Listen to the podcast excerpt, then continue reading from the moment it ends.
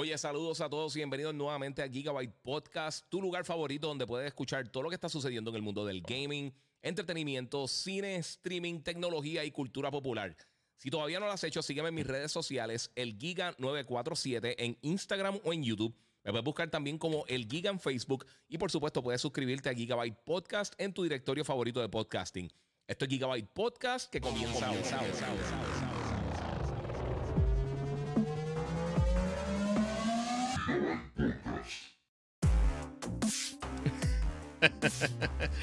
bueno, mi gente, bienvenido aquí nuevamente a otro episodio de Gigabyte Podcast. Eh, espero me estén escuchando. Tuve un problema, no sé por qué se me cambió un setting de la Roadcaster eh, y no me estaba tirando audio, así que ahora ahora sí podemos hacer el podcast. Eh, para la gente que se desconectó, pues obviamente pueden conectarse nuevamente al podcast. voy a estar, les voy a dar un brequecito que se conecten. Voy a volver a hacer todo el intro. Esto para la posteridad, para que todo el mundo sepa lo que sucedió. Este es el episodio número 202 de Gigabyte Podcast. Si no lo has hecho todavía, sígueme en mis redes sociales, el Giga947, el Giga en Facebook y Gigabyte Podcast en cualquier directorio de podcasting. Eh, sí, no, picha, papi, no te preocupes, hoy no, hoy no voy a darle hogar a, los, a los a los, a los haters. Eh, mi gente, también gracias a la gente de Banditech que me tienen al día con esta PC brutal, con la God Ripper que han visto aquí al lado mío. Eh, de verdad que es un animal. Y voy a estar hablando un poquito de algo que he estado reseñando con esto, que es el juego Marvel's Spider-Man para PC. Este, y pues vamos a estar hablando de varias cositas. Así que vamos a comenzar rapidito. Eh, les voy a decir qué es lo que voy a estar hablando en el podcast, en lo que sigue entrando la gente y la gente regresa nuevamente por ahí. Pero básicamente vamos a estar hablando de la reseña de, Spider-Man para PC, eh, que lo llevo jugando hace una semana. Quería hacer un live, que eso es lo que estaba diciendo ahorita, antes que no, no, no pasara con. No, no funcionara el audio. Eh, no, no voy a estar peleando con nadie. No se preocupen que no voy a pelear. Este, pues eh, tengo la reseña del juego. También voy a estar hablando de, todo lo que ha pasado con, con Grand Theft Auto, específicamente con, lo, eh, con toda la data financiera que ha salido recientemente de GTA 6. Y qué es lo que va a estar pasando con el juego o el próximo título de Grand Theft Auto. Va a estar hablando del Multiversus, de Tekken, va a estar hablando de Street Fighter, va a estar hablando de Dragon Ball Fighters, eh, Midnight Suns, voy a estar hablando de I Am Groot, eh, Multiversus y un montón de cosas más. Eh, y tenemos que comenzar con algo que yo creo que muchas de las personas todavía no saben o no han tenido la oportunidad entonces de ver qué es lo que, qué es lo que está sucediendo con esto. Y por supuesto estoy hablando del beta de Modern Warfare 2, que esta semana dieron detalles adicionales, no solamente del beta, pero de otras cosas que van a estar sucediendo próximamente. Este, y pues vamos a estar hablando de eso por encimita. So, vamos a comenzar con eso, porque yo sé que eso es uno de los temas más calientes. Eh, y yo sé que hay gente que odia Call of Duty y tiene 20 cosas con Call of Duty, pero bueno, la realidad del caso es que eh, Call of Duty es Call of Duty, Corillo. Así que vamos a comenzar rapidito con este podcast número 202. Eh, muchas gracias a todos los que se conectaron. Y ahora sí, vamos a comenzar, que ni siquiera leí record acá. Eh, tengo, y acá tampoco le hago record. Estoy hecho el, animal del siglo, mi gente. Pero vamos a comenzar, porque esto va a estar bien cool. So, ahora sí, mi gente, Vamos a comenzar con episodio número 202 de Gigabyte Podcast, hablando de lo que salió este fin de semana, eh, que lo quería hacer antes, pero realmente quería tenerles también la reseña de Spider-Man para entonces tirársela aquí, además de hacer el video review que ya subí. Pues entonces tener la oportunidad de hablar un poquito de todas estas cosas y sabía que iban a salir dos o tres noticias extras, so traté de, condensar todo para tenerlo hoy eh, y entonces poder tener otro podcast el viernes con las cosas que sigan pasando en el resto de la semana, cosas que están pasando, que han pasado hoy que realmente no voy a estar cubriendo en el podcast. Este, pero entre las cosas que han pasado bien eh, importante en cuanto al mundo de Call of Duty es que la gente de Activision Blizzard anunciaron que van a tener un evento, va se va a llamar Call of Duty Next el 15 de septiembre. Eh, lo único que me molesta un poco es que no dieron la hora, no dieron un horario específico, pero sí dieron los horarios de las pruebas beta. Eh, y como se pensaba de antemano, les voy a estar hablando de eso ahora, pero eh, básicamente en este evento, en, Call of Duty Next, van a hablar de varias cosas. Primero, van a dar detalles adicionales de Modern Warfare 2, además de todo lo que tiene que ver con el multijugador del juego. Vamos a estar recibiendo información nueva de Call of Duty Warzone y también de la versión móvil de Warzone. Eh, que también se conoce ahora mismo como Project Aurora. Esto es directamente el comunicado de la gente de Activision. Eh, obviamente el full reveal del multiplayer, que yo sé que es algo que mucha gente quiere saber.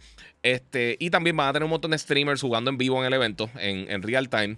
Eh, y van a tener otra información y sorpresas. Pero para que tengan una idea, la prueba beta de Call of Duty Modern Warfare 2 va a estar corriendo el primer fin de semana, como ha sido en los últimos dos o tres años, eh, va a ser primero en PlayStation. Esto va a ser el 16 y 17 de septiembre para las personas que preordenaron el título o que preordenen el título. Van a tener acceso estos dos días eh, de antemano.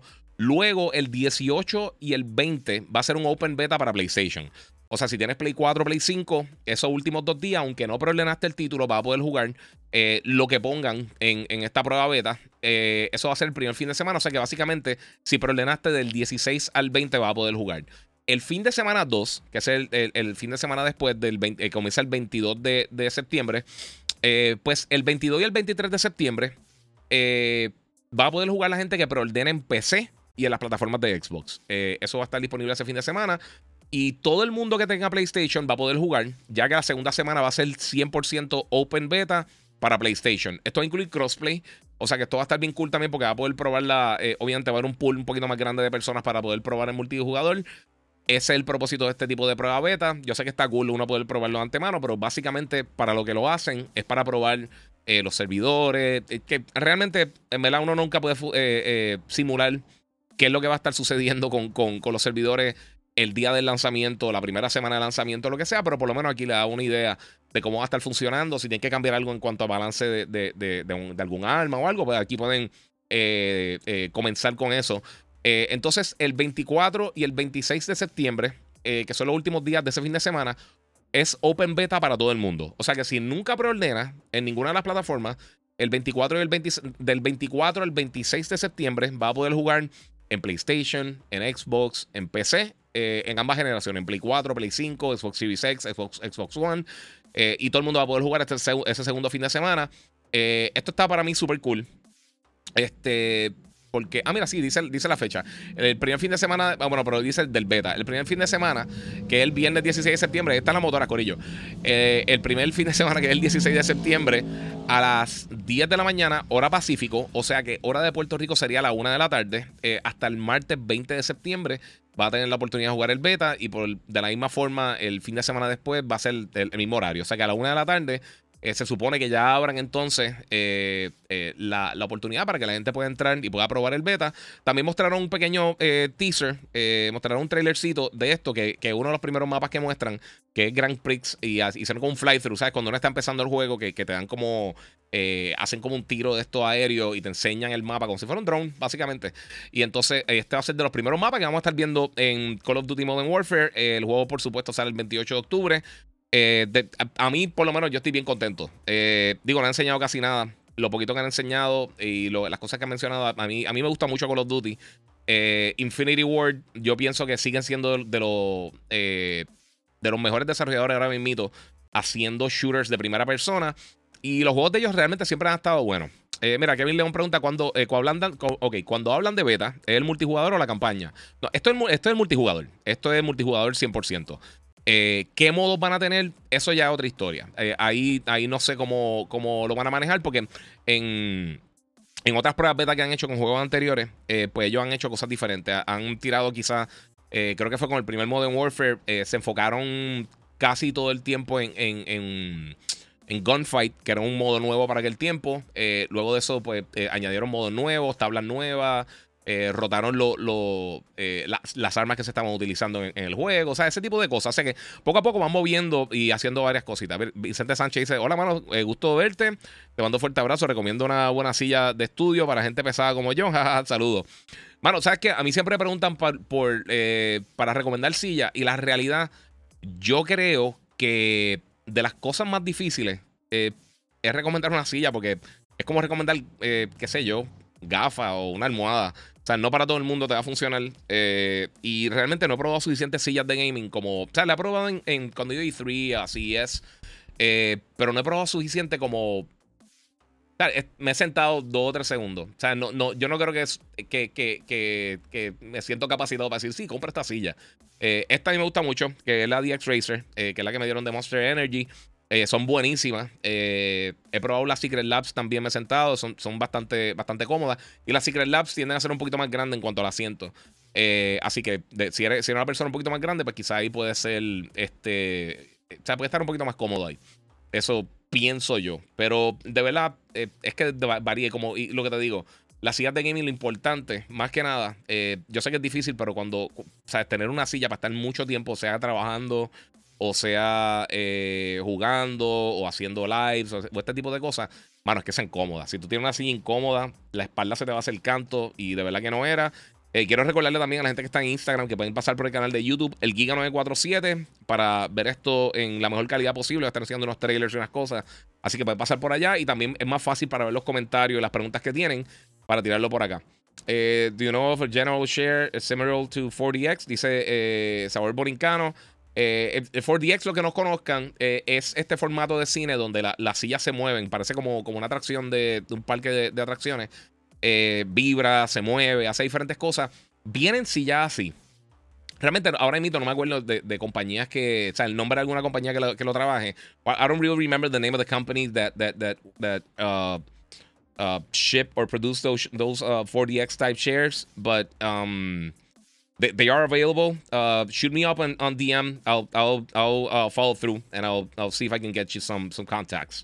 So, para los que no entendieron, por supuesto, los que hablan solamente español, este, él me está preguntando por esta silla. Eh, no me acuerdo realmente cómo. Eh, hay varias compañías que hacen sillas así similares. Son bien costosas. Son como las sillas de, racing que, que, tienden a ser caritas. Eh, pero es. No me acuerdo realmente cómo se llama la compañía. Así que pues, esperemos que me tire por ahí y bregamos. Eh, lo próximo que quiero bregar, eh, que quiero ahora compartir con ustedes eh, y que quería mencionar también aquí en el podcast, antes de que se me olvide, recuerden que si están en YouTube pueden donar a través del super chat. Ahorita alguien donó, pero estaba ahí dando de registrar a la computadora para ver qué es lo que estaba pasando. Y realmente fue la Roadcaster que me cambió un setting. Ah, yo que adoro la Roadcaster y, me bregó mal ahí. no sé si metí el dedo mal o algo, pero lo dudo. Yo creo que fue que hubo un update o algo y ahí se me fue un cantito. Pero para que tenga una idea. Ah, mira, este Kingslayer dice: Saludos, Giga. Le puede enviar un saludo a mi hijo, eh, que es un pequeño gamer. Nombre es Nico Morales. Un saludo a Nico, papi. Muchas gracias por el apoyo y a tu papá también. Y Kingslayer, eh, estoy pompeado que llegue Game of Thrones, so estamos ahí pendientes. Este. Vamos por acá. Necesito una gorra de esas, bro. Jajaja, es tan dura. Sí, mano, a mí me encanta esta gorra. Yo no la uso ni tanto porque no la quiero sudar ni ensuciarla mucho. Aunque eh, una ensucia como quiera, trabajando haciendo todas las cosas, pero quiero tirarla por acá. Moon. Oh, sorry, Mr. Giga de gringo. hay que hacerlo, hay que hacerlo. Si alguien está tirando por ahí, eh, una pregunta en inglés también se la puedo contestar. Así que estamos por ahí. Y, quiero volver a hacer los podcasts en inglés. Lo que hice fueron como tres. So, eh, voy a tirarle por ahí. No, sorry, no, para eso estamos. Don't worry. Ah, ese, ese es el. Ese es el punto de nosotros estar aquí haciendo esto. Eh, bueno, mi gente, otra cosa. Eh, saludo ahí desde, desde Brooklyn eh, y Luis Acosta. tenemos aquí a Carlos Izarre, dímelo, Giga, sin luz. desde Dallas, Texas. Ah, mano, qué mal. Lo siento mucho. Alex. Alex Pyro 563 dice: Giga, mira, tengo dos cosas buenas que tuviste Kimberly Yuri. Y vi algo de SNK vs Capcom en Ivo. El arte será una señal.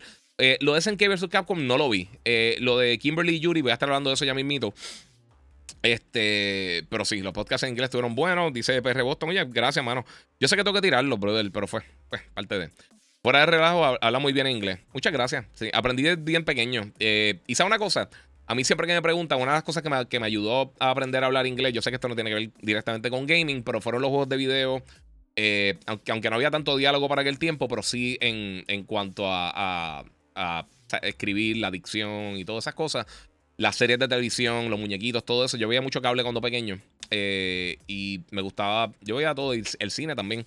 Y ahí uno aprende, yo creo que para no tener un.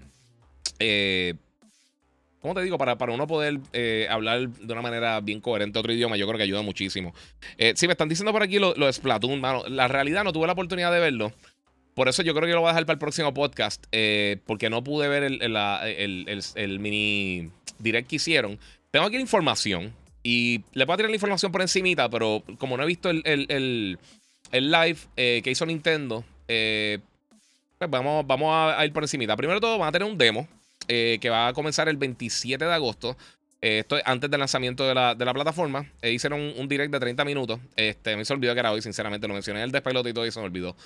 Eh, el juego llega el 9 de septiembre. Eh, entre las cosas que se ha mencionado en el demo, va a estar el 27 de agosto eh, y va a ofrecer también un chance para jugar gratis Platoon 3, básicamente antes que lance el juego. A mí lo que me preocupa un poco, esto mismo lo que te iba a decir.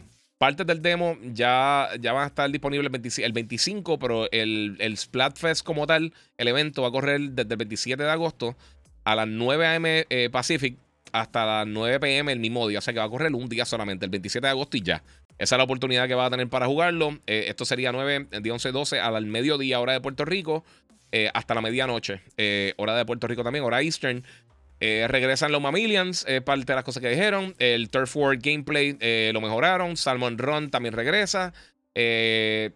regresan y bueno, regresan algunos mapas y vienen unos mapas nuevos. Eso, bueno, hay que ver. Eh, muchas gracias ahí a Idebet Ortiz, que donó 1.99 en el super chat en YouTube. Te lo agradezco muchísimo. Eh, Table Turf Battles. Eh, hay un montón de cosas. Sinceramente, tengo que sentarme a verlo bien porque no tuve la oportunidad de verlo. Va a tirar updates más adelante. van a tirar unos amigos nuevos para los que les gusta coleccionar los amigos. Este, vamos a ver qué más. Y el 5 en PAX West. parece que van a tener un montón de los jugadores de Splatoon 2, de los mejores de, jugadores del mundo. Van a estar compitiendo allí también como no Invitational. O sea que eso está súper cool. Eh, yo personalmente, yo nunca he sido súper fan de. Ah, y viene la consola, obviamente, de colección de Splatoon, que se ve bien linda. Fíjate, de, las que, de todas las que han tirado de colección hasta el momento de Splatoon, de, del Switch específicamente, yo creo que es de, las más que me ha gustado en cuanto al diseño. Como que la mezcla de colores, los diseñitos de Splatoon se ven bien nítidos. De verdad que me gusta mucho. Muchas gracias a Jeremy Betancourt, que donó 5 dólares en el super chat. Eh, mira, Chris Yoshi dice: Salud Giga, el primer Hellblade salió para Play 4. El segundo no lo veo anunciado para Play. ¿Alguna info? No viene para Play. Eh, el juego es, eh, exclusivo de Xbox. Ellos compraron el desarrollador Ninja Theory y el juego es exclusivo de, de Xbox y PC. se espera, o sea, no tiene fecha de lanzamiento por el momento, pero esperamos en algún momento en los próximos meses escuchar algo más de cómo va el título, cuándo viene y todas esas cosas. Pero por el momento no tenemos, no tenemos más detalles. Pero va a ser exclusivo de Xbox, PC, va a estar en Game Pass. Eh, y hasta el momento, por lo menos, lo, que. No tengo aquí el trailer, pero eh, lo que enseñaron de gameplay se ve súper cool. Se ve bien bueno. A mí me encantó el primer, el primer Hellblade, mano. Ese juego. Eh, y lo he contado aquí muchas veces. Yo cuando lo reseñé, yo hablé con Ninja Theory. Ellos son estudios realmente pequeños. Es, básicamente un, indie haciendo títulos AAA.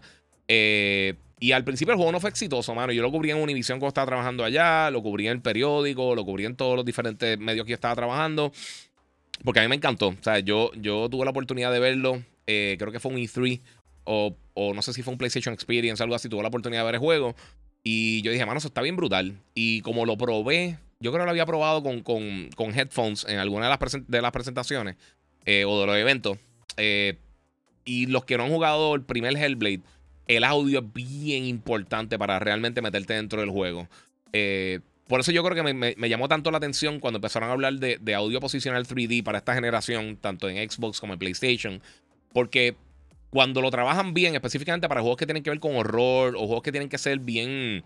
que te tienen que, tienen que tener una atmósfera bien, bien tensa o o, algo bien específico, yo creo que ayuda muchísimo tener un audio así que, que, tú escuchas cosas todo a tu alrededor en VR. Eso es algo que también ayuda muchísimo para uno sentirse que está dentro del juego, el audio. Así que son un montón de cosas bien cool, mano.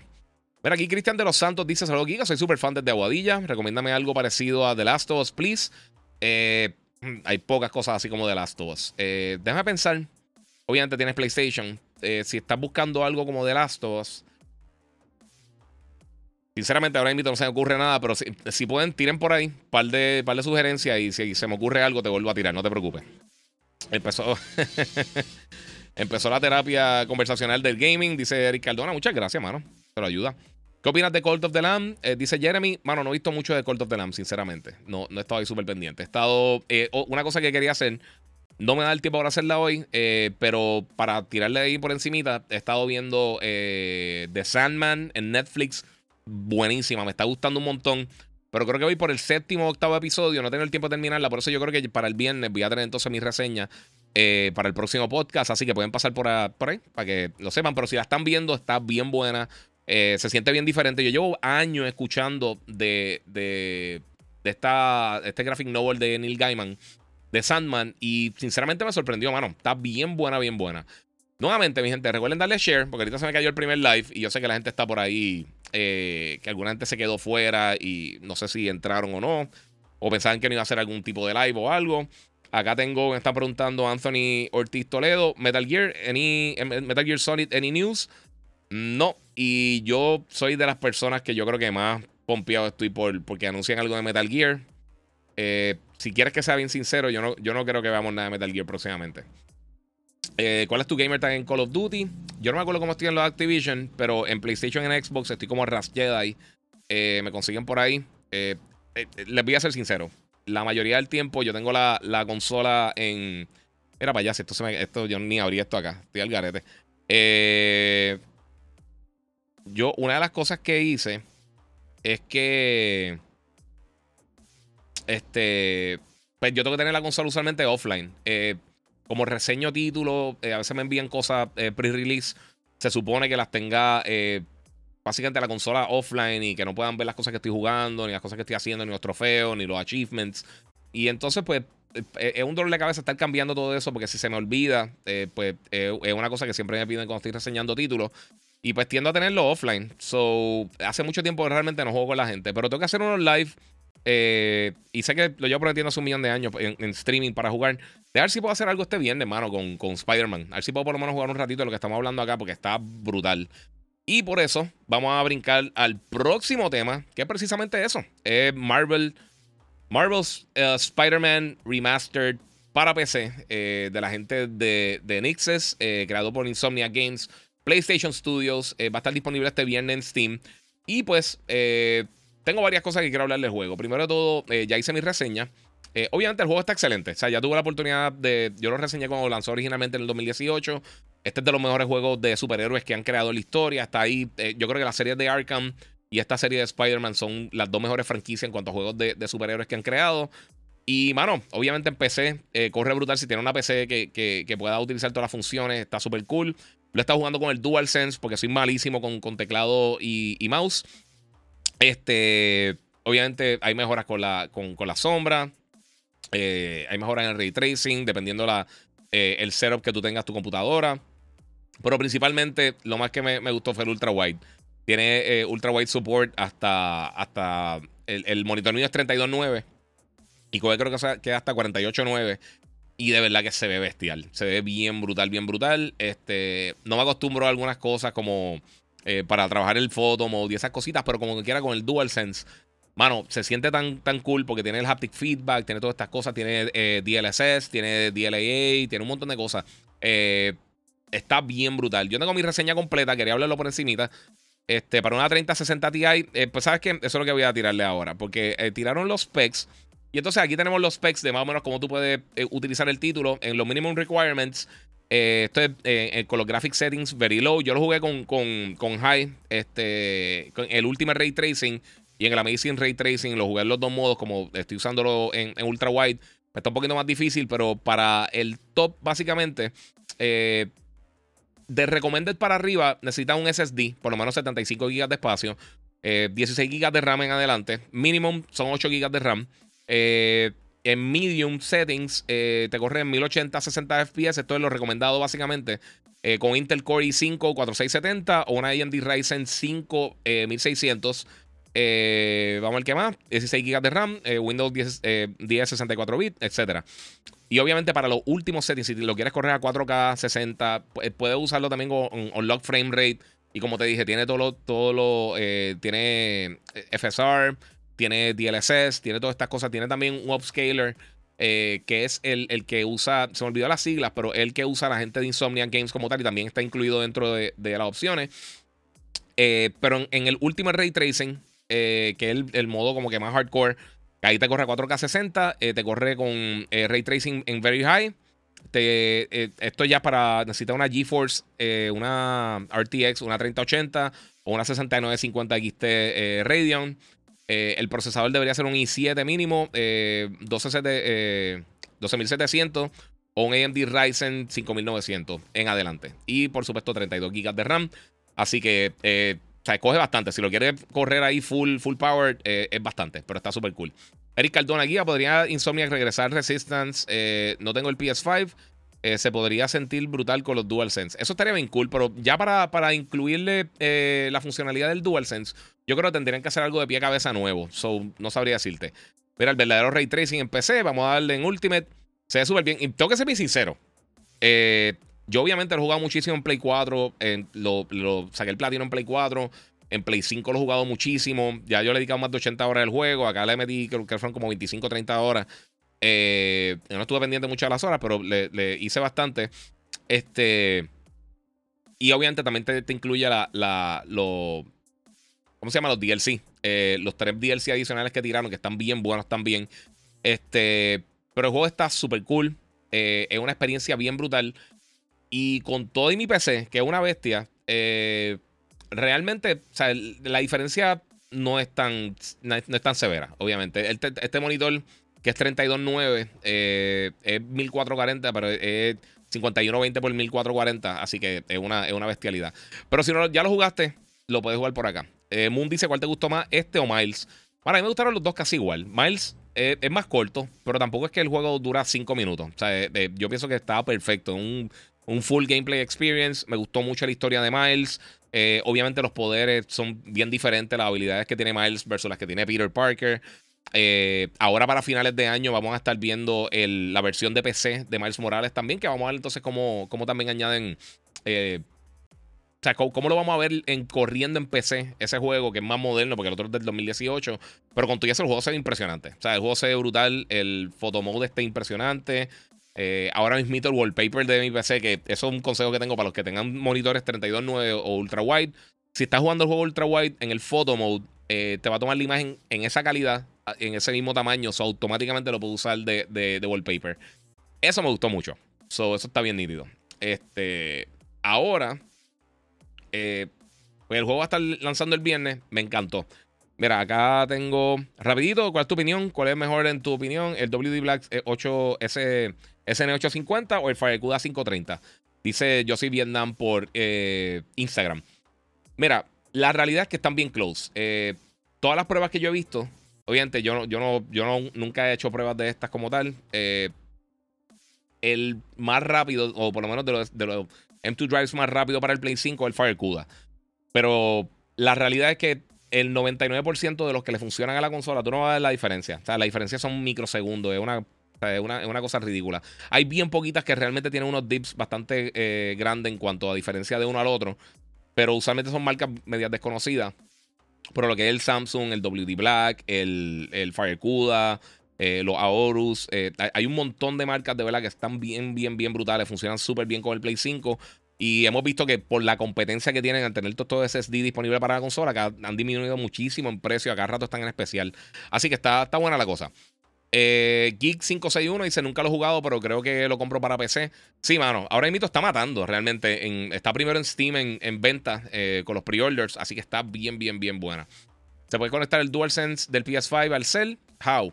Eh, tenés que aguantar dos botones. No me recuerdo. Yo creo que el botón de PlayStation y el de Option unos segundos. Y entonces empieza a, a parpadear la, los LED del control. Y entonces aparece como para conectarlo directamente con el. Con, eh, tu celular, sea iOS o Android o tu tableta, lo que sea, y lo puedes conectar directamente así. Pero está, eh, de verdad, el juego está buenísimo. Sí, no, no he hablado todavía de GTA, eh, Jan, voy a estar hablando de eso ahora. Eh, pero sí, mano, está bien brutal. Yo no lo puedo recomendar más. En el 2018, cuando lanzó, si no llega a ser porque ese año salió God of War, definitivamente será mi juego del año. Yo me lo disfruté una cosa ridícula. Spider-Man está bien entretenido bien brutal. Hay muchas cosas que, pasan en la narrativa que son para pelo. Eh, todavía, un juego del 2018, tiene ya cuatro años. Eh, la, animación de los personajes, la calidad de, las caras de los personajes, de todo lo que hay, o sea, lo viva que se siente la ciudad de, New York mientras tú vas moviéndote con las telarañas por toda la ciudad, la música. O sea, el juego está bien bueno. el juego falla no tiene muchísimas, de verdad. Es un juego bien, bien, bien bueno. Es altamente recomendado. Eh, por eso es literalmente el juego más exitoso que ha tenido la plataforma de PlayStation, cualquier plataforma de PlayStation en Norteamérica. O sea, Spider-Man ha, matado bien brutal en, el territorio. Eh, mira, el de PlayStation y el de compartirlo, el de crear, eh, si está en PS5. Eh, no entiendo la, pregunta, mano. Perdóname, Nio. no, no vi el, el, mensaje tuyo anterior. No sé exactamente qué me quieres decir. Pero anyway, recuerden que pueden donar a través del super chat. Y pues, aquí Punisher dice: el combate es lo mejor y la exploración. Si el juego está durísimo. Y la historia está bien buena, mano. Y tiene varios momentos bien eh, que, te dan, que te van a tocar. Que te van a, te van a alar el corazón. Porque hay un par de cosas bien nítidas. Ah. Bueno, mi gente, vamos para el próximo tema. Y el próximo tema es GTA, Grand Theft Auto, mi gente. Y yo sé que mucha gente se esperaba que ya quizás estuviera disponible el juego o que saliera más adelante para el 2023, 2024. Mira, les vamos a hablar claro. La realidad es que todavía no tenemos detalles 100% de lo que va a estar pasando con el título, pero finalmente salió algún tipo de información. Eh, esta semana la gente de Rockstar Games tuvo una llamada de inversionista. Eh, la gente de Take realmente tuvo una llamada de inversionista y salió un montón de información de, de lo que va a ser el futuro de la franquicia. Ya confirmaron primero de todo que el juego está eh, ya viento en popa en desarrollo, o sea que el juego viene por ahí. Este, Ah, ok, sí. Déjame contestar esa pregunta rapidito. Sí, el, el de PlayStation, eh, el de compartir y el de crear, si está en PS5. Creo que sí. Eh, creo que sí, mito, hermano. Eh, Neo Snow, tienes toda razón. Este. Y entonces, pues GTA, eh, primero de todo, obviamente el último juego ha sido un éxito ridículo. Ha vendido más de 170 millones de unidades GTA 5. Y GTA 6 pues ya lo están desarrollando y ellos dicen que quieren ser, que quieren básicamente cambiar el entretenimiento. No solamente eh, los juegos, no solamente las la series de televisión, nada de eso. La realidad es que no se, no se puede tapar el cielo con la mano. O sea, lo que ha hecho Grand Theft Auto, lo que ha hecho Rockstar Games, con toda la franquicia ha sido ridículo. Pero específicamente con GTA 5, un juego que lanzó en la era de PlayStation 3 y 360 y todavía el juego está vendiendo, constantemente sale en el top 10 eh, es, bien impresionante, de verdad. Yo nunca he visto, he visto nada así. Eh, sí han habido juegos más exitosos, este, Minecraft, obviamente también, eh, por supuesto, Tetris, que es de los juegos, el juego más vendido, vendido, como tal en la historia es Tetris. y luego de eso está Minecraft, con, creo que ya están en 300 millones de unidades, si no me equivoco. Pero para un juego que estuvo limitado en plataformas por mucho tiempo, para un juego que es mature, que realmente no todo el mundo tiene la, oportunidad de jugarlo. Eh, y con una temática tan específica, porque Minecraft es básicamente es para todo el mundo. Eh, y si tú comparas Minecraft y Tetris, ¿qué, cosa más universal que Tetris? O sea, Tetris, literalmente estamos hablando de un juego que salió, que originalmente lo lanzaron con, con el Game Boy original y salió en múltiples plataformas y todavía el juego se puede, o sea, e, e, el gameplay de Tetris es virtualmente perfecto. O sea, no hay nada que tú digas, ah, pues tengo que cambiarle esto. Eh, no hay que hacer muchos cambios porque el juego está bestial. Así que eh, es de las cosas esas que, el éxito que ha tenido Rockstar con, con GTA 6 e 5 es impresionante. Y aunque no tenemos nombre específico del juego, o sea, que no sabemos si va a ser el 6 o va a tener algún tipo de apodo o lo que sea, por lo menos sí viene en desarrollo por ahí. Ya la serie ha vendido, como les dije, más de 300 millones de unidades.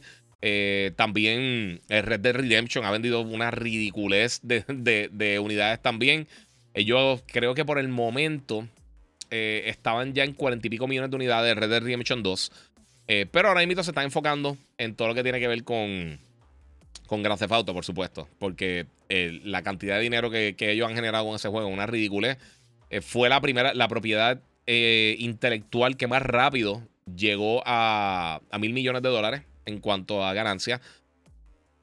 hay tantas y tantas cosas realmente que tú puedes sacar de, todo lo que ha pasado con GTA desde el principio, desde que lanzaron hasta ahora, que eh, realmente no importa lo que uno pueda pensar del juego, es impresionante lo que ha hecho Rockstar, de verdad.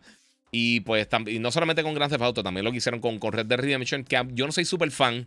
Eh, pero a nivel técnico es una belleza. El juego es impresionante. Eh, es literalmente de los juegos más impresionantes que yo he visto en cuanto a nivel técnico. Personalmente, yo que, eh, que, yo pienso que sería algo que me hubiera gustado mucho. A mí me gusta todo esto de los vaqueros y todo, todo esto que tiene que ver con samurai, ninja y, y piratas. Todo eso, esas temáticas yo pienso que son bien los vikingos, que son o sea, tienen mucha, mucha tela para cortar para hacer películas, series, videojuegos. Y no vemos tantas. Y estaba loco por jugar Red Dead porque a mí me encantó el primero. Y también Red Dead Revolver, los que no se acuerdan. El primer juego estuvo súper cool. Pero con el 2, y le dediqué bastante. Yo, yo jugué, creo que fueron como 60 horas o algo así. Y nunca realmente me capturó como yo pensé que me iba a capturar. Bueno, y tranquilo, porque también para ese tiempo fue que nació mi, nene. Eh, que tampoco es que estaba durmiendo mucho que, que digamos, aunque él, ayudó, él, aportó bastante, no me, no me dejó eh, o sea, él dormía bastante por la noche, o sea que no me puedo quejar ahí. Eh, mira, Giga, hubo éxito cuando PlayStation sacó Toy Story, Shrek, Cars, Bolt, eh, Ice Age, etcétera, para Play 3. Dice Chris Joshi. Eh, mano, yo no me acuerdo realmente cómo fueron los números de venta de esos títulos. Para esa, para esa era, mm, los juegos de licencia, o sea, que eran de licencias de películas, de series, usualmente no eran muy buenos en cuanto a la calidad. Y tampoco vendían muchísimo. O sea, no, no era. No era. O sea, como lo que vemos hoy en día, por ejemplo, con disculpen, con Grand Theft o ahora con Spider-Man, o con Batman, o con muchas otras propiedades. Yo creo que ahora le están dando un poquito más de cariño a este tipo de, de lanzamientos.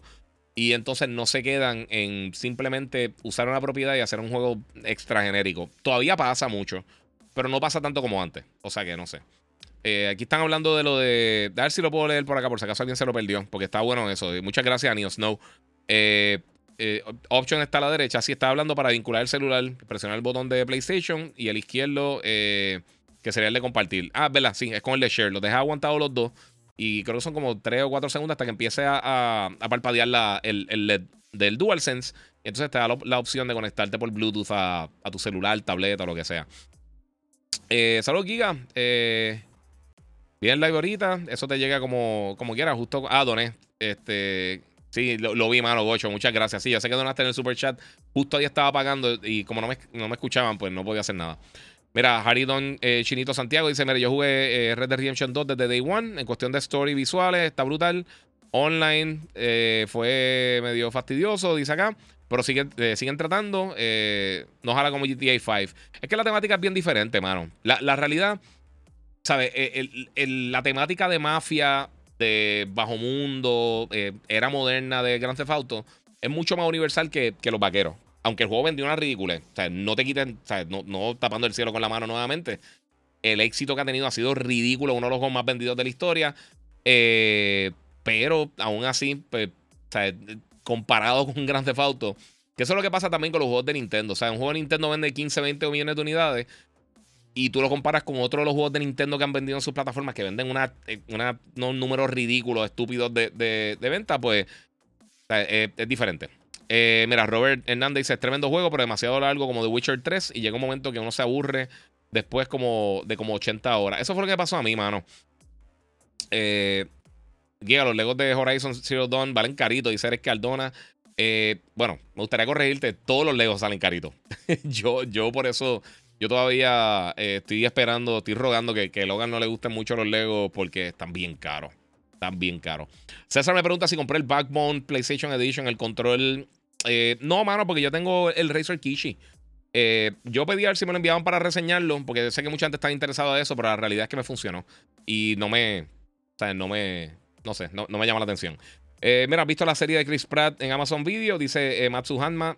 mano, ¿sabes qué? Empecé a verla, tengo que verla empecé a ver el primer episodio y ese día había una avería cerca de mi casa eh, y el internet estaba bien lento y se veía fatal. Y como, como esa, primera, esa primera porción del primer episodio es como que en un área bien oscura y eso, me estaba gustando un montón. Pero, mano, se veía tan oscuro y dije, no, yo tengo que verlo bien. O sea, tengo que esperar que, que arregle esto y se me olvidó. Sinceramente se me olvidó. Me fui ese fin de semana de vacaciones, estuve haciendo varias cosas, he estado trabajando, haciendo de todo un poco. Eh, y entonces empezaron a salir un montón de cosas que he estado reseñando y no he tenido el tiempo de verla, pero la quiero ver. Eh, se ve bien, o sea, lo, poquito que vi me encantó. Está, está bien cool. A mí me gusta mucho ese tipo de serie así. Eh, y Chris Pratt le mete. A mí me gusta Chris Pratt como, como, como actúa. Saludos, Giga. Me gustaría ver otro Shadow of War. eso estaría brutal. No sé quién tiene los derechos. Obviamente, ahora lo próximo que viene de Lord of the Rings es Gollum, que se atrasó. Pero sí, vienen para de cosas por acá. Eh. Ah, mira, aquí dice Cristian de los Santos, no, no, es, no es el mismo tema, pero capturar. Eh, pero capturar, me capturó Final Fantasy VII, primero en PS1 y ahora el remake.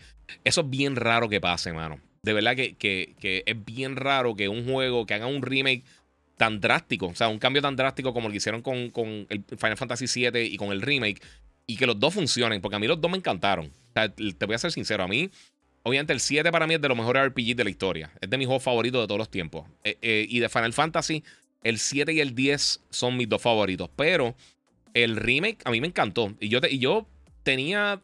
Yo dije, se ve brutal, pero yo espero que no, que no me defraude. Lo jugué en E3, eh, uno de los últimos E3 que fuimos. Yo tuve la oportunidad de jugar el demo antes de que lanzaran. Fue el mismo demo, básicamente, que lanzaron después para, para todo el mundo. Pero cuando lo jugué, yo dije, no, papi, ya, ya, ya, me ganaron. O sea, ya estoy feliz con esto. Eh, así que no sé.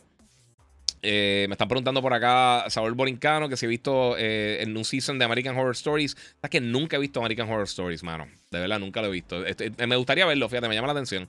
Está súper cool. eh, Hernández dice: Giga, el juego de Sniper 5, ¿qué opinas? A mí los de Sniper me encantan, los de Sniper Elite me gustan muchísimo. Eh, y no lo he jugado, sinceramente no. Hubo un tiempo que, que, estuve haciendo tantas cosas, tenía un montón de cosas que estaba trabajando y no estuve pidiendo las copias de, review. Y no sé. Mira, César dice: después de que eh, después de tu review de Prey, la vi. Eh, la mejor película de Predator, excelente calidad de producción. Está buenísima. Y tengo que decir, esto no tenía eh, para mencionarlo aquí, pero esto es rapidito. Prey se convirtió en la, la, película o serie. Cualquier tipo de contenido que ha lanzado en Hulu ha sido el más exitoso en los primeros días. O sea, ha tenido el mejor comienzo. así que eso está brutal. Si no lo han visto todavía, está disponible en Hulu. Prey que es de dentro del universo de Predator y está bien nítida, súper buena, altamente recomendada. Y si tienes por, por alguna razón tienes Hulu eh, o dependiendo por otros territorios, creo que en algunos sitios de Latinoamérica está en Disney Plus, en otros creo que está en Stars Plus y depende de la región que esté, pero está disponible en, digital, en streaming. Así que si tienes cualquiera de esos servicios, mano, eh, de verdad, dale la oportunidad. Eh, vamos a estar hablando ya mito de Midnight Suns. Eh, y vamos a estar hablando de un montón de cosas más. Así que no se preocupen porque seguimos por ahí. Olor y Metroid ya no han hecho nada nuevo, dice Cristian de los Santos. bueno, Metroid sí, salió recientemente.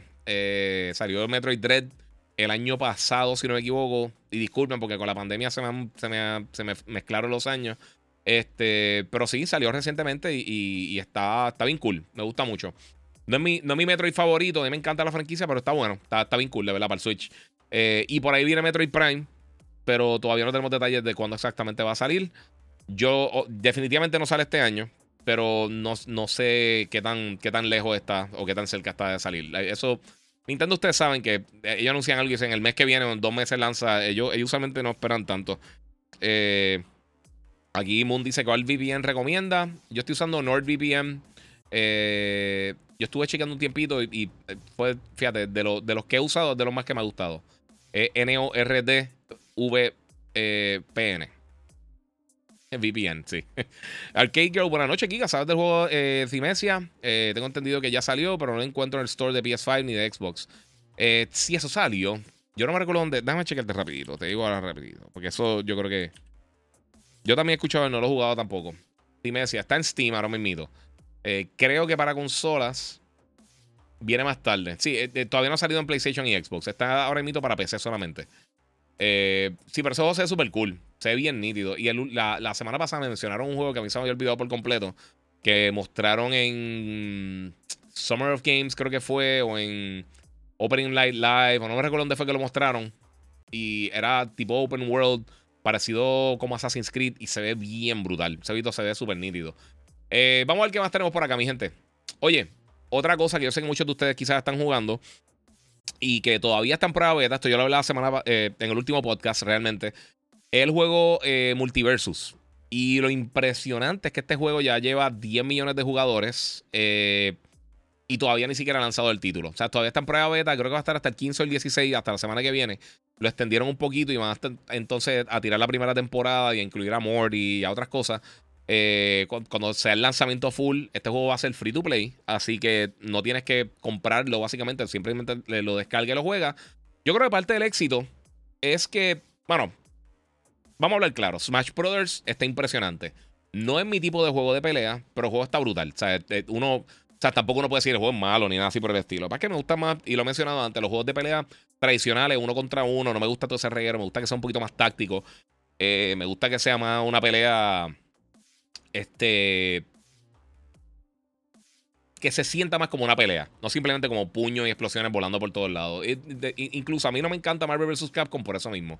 Me lo disfruto bien brutal, pero siempre llega el punto que es como que ah, se, pone la gente a spamear, o los specials son demasiado OP, o pasa cualquier cosa. Pero como quiera, Smash Brothers es un mega éxito. Pero no está en la otra plataforma.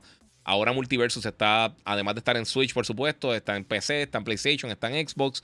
Y ahora todo el mundo lo puede utilizar. Así que eh, eso está bien, bien, bien cool. 10 eh, millones de personas ya, 10.5 millones creo que es lo que, lo que han tenido hasta el momento. Eh, y esto creo que en Steam. y está bien impresionante, mano, de verdad. El juego está bien bueno. Si te gusta Smash Brothers, yo creo que te va a gustar. tiene, tiene mucho depth, tiene mucha profundidad. Y hay un montón de cosas bien cool que están pasando. Así que con ese juego. Y, y, van a seguir pasando. Y también muchos personajes que van a estar llegando, los personajes que vienen, están bien cool. No sé. Eh, mira, aquí dice PR Boston que el especial de LeBron es un flop y pasa la bola en el clutch. sí, mano. Mira, Cristian Reyes dice: Mira, Giga, los Astros 10 yendo eh, bregaron de show. El volumen si hubiese sido eh, más alto. Sería mejor, pero está nítido y por el precio. Hacho, qué cool, mano. ¿Cuántos te salieron? Tírame por ahí. Porque sé que me preguntaste y te contesté tarde. A, mí personalmente, te, te voy a hablar claro. A mí me gustan mucho los Astros, pero no me quedan bien. Lo que son los Turtle Beach, los Astros, no me quedan bien. Incluso yo compré recientemente. Y se habían dañado uno de los, de los pods míos eh, anteriores. De lo, de, mira, yo compré esto. Que son los headphones de Sony. Eh, los, earbuds. Los nuevos. Que tienen el mejor noise canceling de este tipo de, earbuds. Eh, y estaba entre eso y los AirPods. Pero es que los AirPods no me, no me caen bien en los oídos. O sea, me quedan, me quedan raros. Es la forma de mi oído. porque son buenísimos. O sea, no es restando y tienen la ventaja que obviamente, pues, dentro del ecosistema de, de de, Apple se mueven súper bien y tú puedes moverte desde el iPad a esto, están súper cool. Pero esto en cuanto a la batería, el noise canceling, la calidad de audio y todas las cosas, entonces compré esto que son los XM4, los WF1000 XM4 de Sony y mano, quedan súper nítidos. Punisher dice, para mí lo más cómodo son los Steel Series. Yo estoy de acuerdo. Yo también. Y, y mano, la calidad de Astro y Steel Series, yo creo en cuanto a headphones de, de headset de gaming, son como que lo más consistentes. Pero eh, ahorita, ¿quién fue que mencionó? Perdóname, el que mencionó ahorita, Cristian Reyes. Eh, siempre menciona a todo el mundo que, se escuchan bajito. Usualmente los headphones de gaming no son ridículamente eh, ruidosos. sí tú puedes cambiar los settings dentro de las consolas y puedes hacer varias cosas, pero nunca, nunca son como que bien ruidosos, bien brutal. Este, lo que sí es que para gente que está dentro de un budget, aunque a ti te salen 60 dólares, eso está buenísimo. Pero para la gente que siempre me. Aquí me están preguntando, me están diciendo los HyperX. Fíjate, los HyperX nunca lo he probado, dice The Next eh, Gamers. Nunca he probado los HyperX como que. Eh, o sea, me lo he puesto y lo he escuchado, pero no, no como. No lo he usado suficiente como para tener una opinión. Yo he tenido JBL, yo he tenido Logitech, yo he tenido los Sony, he tenido los de Xbox. Y, y a eso iba. Los de Xbox y los de PlayStation originales de esta generación, los dos están excelentes.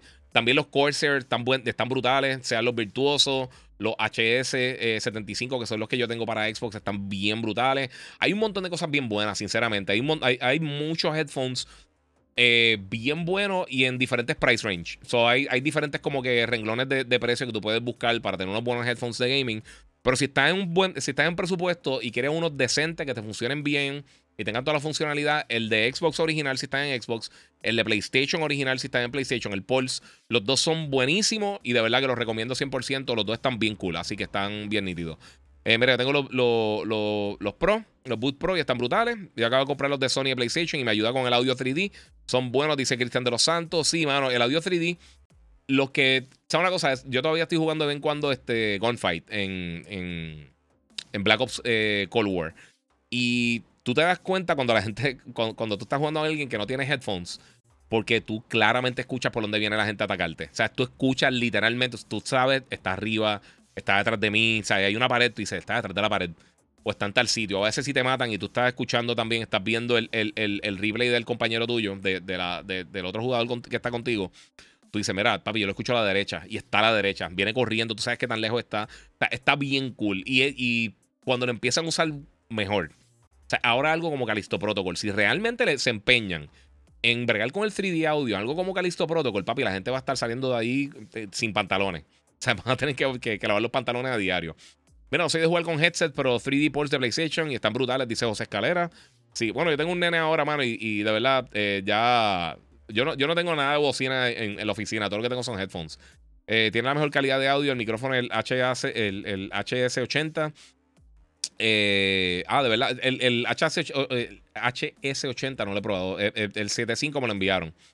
Eh, acá dice Black Goku, los Sony, los WH-1000 XM5, esos son unas bestias. Esos, son esos para mí son de los mejores headphones eh, over year. Lo que pasa es que yo tengo, yo recién había comprado los X4 y tengo los X3, que son los que uso para radio. Eh, y me voy a aguantar, sinceramente. Y, ahora esta semana, de por sí, los que están buscando headphones para audio, eh, la gente de Sennheiser, que son unos duros para audio pro, o sea, la gente que, que, conoce radio, televisión y eso, los Sennheiser están bestiales. Pues tiraron un modelo nuevo. no me acuerdo ahora mismo el modelo, el nombre, pero después yo lo voy a estar tirando porque vi el post y le tiré a ver si me lo enviaban para reseñarlo o algo, porque están bestiales. Y son bien parecidos a los Bose, los Quiet Comfort o los WH de, Sony, eh, que tienen eh, noise canceling bien brutal, eh, o sea, tienen batería, pero un montón. Los de Sony tienen 40 horas. Estos con el noise canceling tienen 60 horas de batería y eso, eso es ridículo. Geek 561 dice: Yo tengo los Logitech G Pro X. A mí me encantan. Yo por mucho tiempo lo estuve utilizando para hacer el podcast. Después compré este, estos headphones de Rode. Y pues le metí ahí. Punisher eh, va a reseñar. No, no voy a reseñar eso. Tengo. Eh, yo tengo otro auspiciador que otra compañía. No puedo, no puedo hacer eso. Eh, además de que dudo que lo envíen. Casi nunca envían hardware para acá. Eso es rarísimo. Mira, cierto, cuando lo escuché por primera vez, no he vuelto a jugar sin mis headphones. Demasiado, dice Cristian de los Santos. Sí, mano, cuando uno está jugando eso, es un palo. Vicente Class dice: Mira, y, lo mejor del chat, el chat rocker. Sí, eso, el, para que no entienda, el chat rocker, como tú puedes brincar, o sea, graduar el, audio entre el chat y el, y el audio del juego. A veces está muy duro el juego, a veces está muy bajito, a veces la gente está hablando muy duro. Eh, pues dice el, el, chat rocker para cuando alguien está en, modo de usar música cuando juega en equipo. Ah, mano, yo, yo, lo, yo, lo, yo lo bloqueo. yo, yo les bloqueo el audio automáticamente. O los que se sientan al frente del abanico. Hay, un ángulo, tú te puedes sentar, eh, coger el, el eh, abanicarte y no dejar la gente sorda. Eh, mira, eso mismo lo pregunté. Jisoo Mills son los, los InZone, los H9, esos son los headphones. No lo he probado como tal.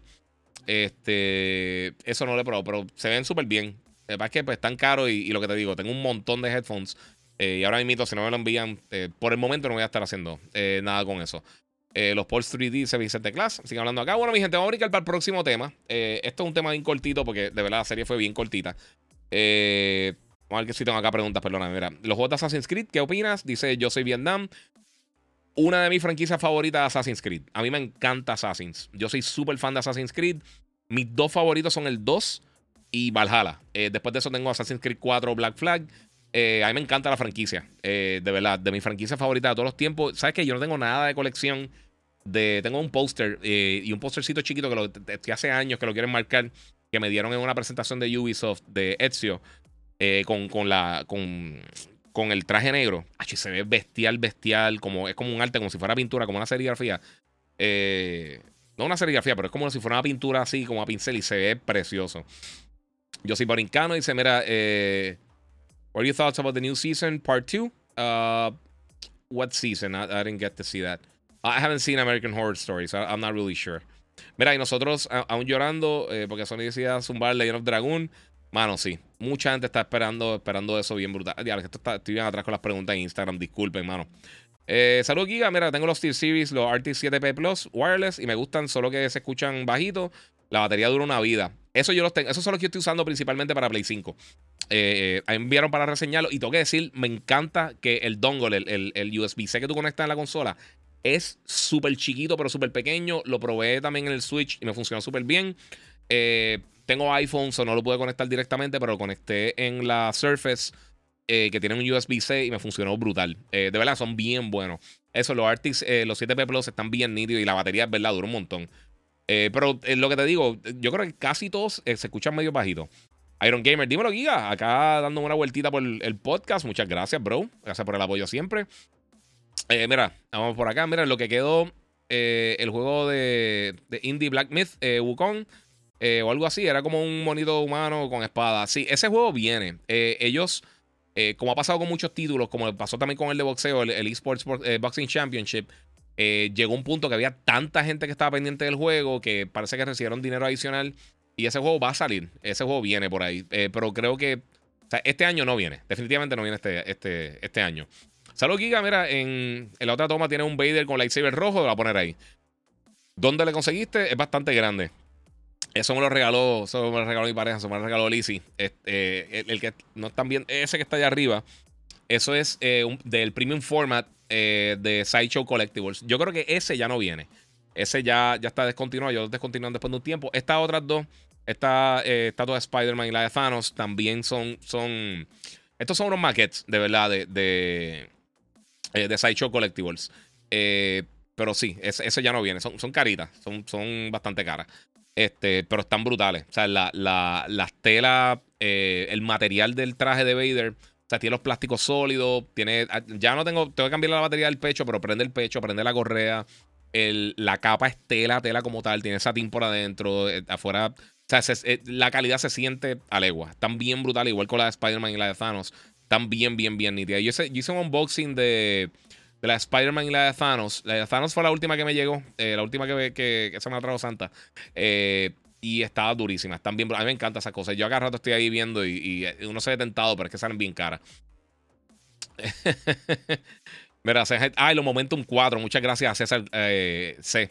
Eh, sí, eso es lo, lo, Sennheiser que estaba eh, hablando, los headphones. Se llama los Momentum 4 de ellos y tiene 60 horas de, batería con noise canceling. Eso es impresionante. Eh, mira, este, comencé a ver Westworld, dice Gabriel Antonio Rosa Salas. Está durísima. Mano, no he empezado a ver este season, pero si estás empezando en el primero, prepárate. El segundo season es medio pesadito, pero dale break porque se pone bien buena la serie, de verdad. Es que se pone demasiado compleja en un momento. Están pasando como que un montón de cosas. Se pone bien lenta. Pero está bien brutal. Eh... mira. Ok, Cristian dice: mira, mira, mala mía que no me callo. Tranquilo, que pasó estamos. Pero estuve a punto de comprar el PlayStation VR y me dijeron que me aguantara. ¿Viene otro nuevo pronto? Sí, el PlayStation VR 2 viene, va a ser para PlayStation 5 solamente. Eh, no tiene fecha, pero ya hemos visto bastantes detalles. A mí no me extrañaría que lanzara primera mitad del año que viene eh, por decir algo. Eh, pero todavía no tenemos detalles oficiales de cuándo es que va a salir. Así que yo creo que los próximos meses vamos a estar viendo quizás en Gamescom, quizás en algún otro evento, quizás PlayStation haga un, blog post, eh, porque lo han hecho ya, demostrando varias de las funcionalidades del, dispositivo. Sabemos que este año vamos a ver más de algunos de los juegos que vienen cerca o en el lanzamiento del dispositivo. Va a ser una bestia en cuanto a, power y todo eso. Está súper cool. Yo no lo he probado, por supuesto, el nuevo. Nadie, nadie lo ha probado que yo conozca. Este, pero sí, el problema que tiene VR ahora mismo es el output de juegos que está lanzando. Pero con el éxito del Oculus y teniendo un contrincante como el PlayStation VR 2, yo creo que eso va a ayudar al mercado completo de VR en general. Miguel Bermúdez, tu oficina está brutal. Muchas gracias. José González, Arcade One Up se votó con lo que viene Marvel vs. Capcom 2, que sale en septiembre. Ah, no me digas eso, brother. Estoy tratando de no perder eso. Mira, de no, comprarlo. Es que lo tendría que poner en un lado aquí que no sé qué tan bien quedaría y me, quitaría la mitad de la oficina. Mira, hay solución eh, cuando se entrecorta mucho el audio viendo películas con audífonos Bluetooth en el PS4. Me sucede con los XM4s. Eh, mano, sinceramente, como yo, yo los que estoy usando son los, los, otros headphones. Yo no conecto usualmente por Bluetooth así. Este, yo no he tenido el problema de que se entrecorte con los, ni con los Steel Series ni con los Pulse. Eh, de verdad que no sabría decirte. Sinceramente, nunca había escuchado ese problema. Eh, eh, no es que no pase, pero yo personalmente no, no, no, me he encontrado con ese problema. The Witcher está un poco lenta. Empieza bien lenta, pero después se pone bien brutal.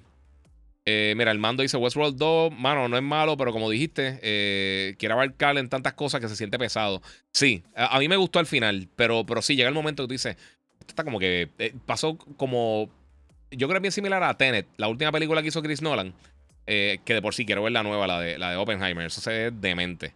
Eh, Denis Duarte, solo desde Nicaragua. Eh, Nicaragua. Eh, hermano, ¿crees que los eventos presenciales se volverán a vivir en el gaming como antes de la pandemia? Mira, yo estoy bien curioso con lo que va a estar pasando con E3 el año que viene. Yo se supone que voy a estar yendo para allá nuevamente después de tanto tiempo.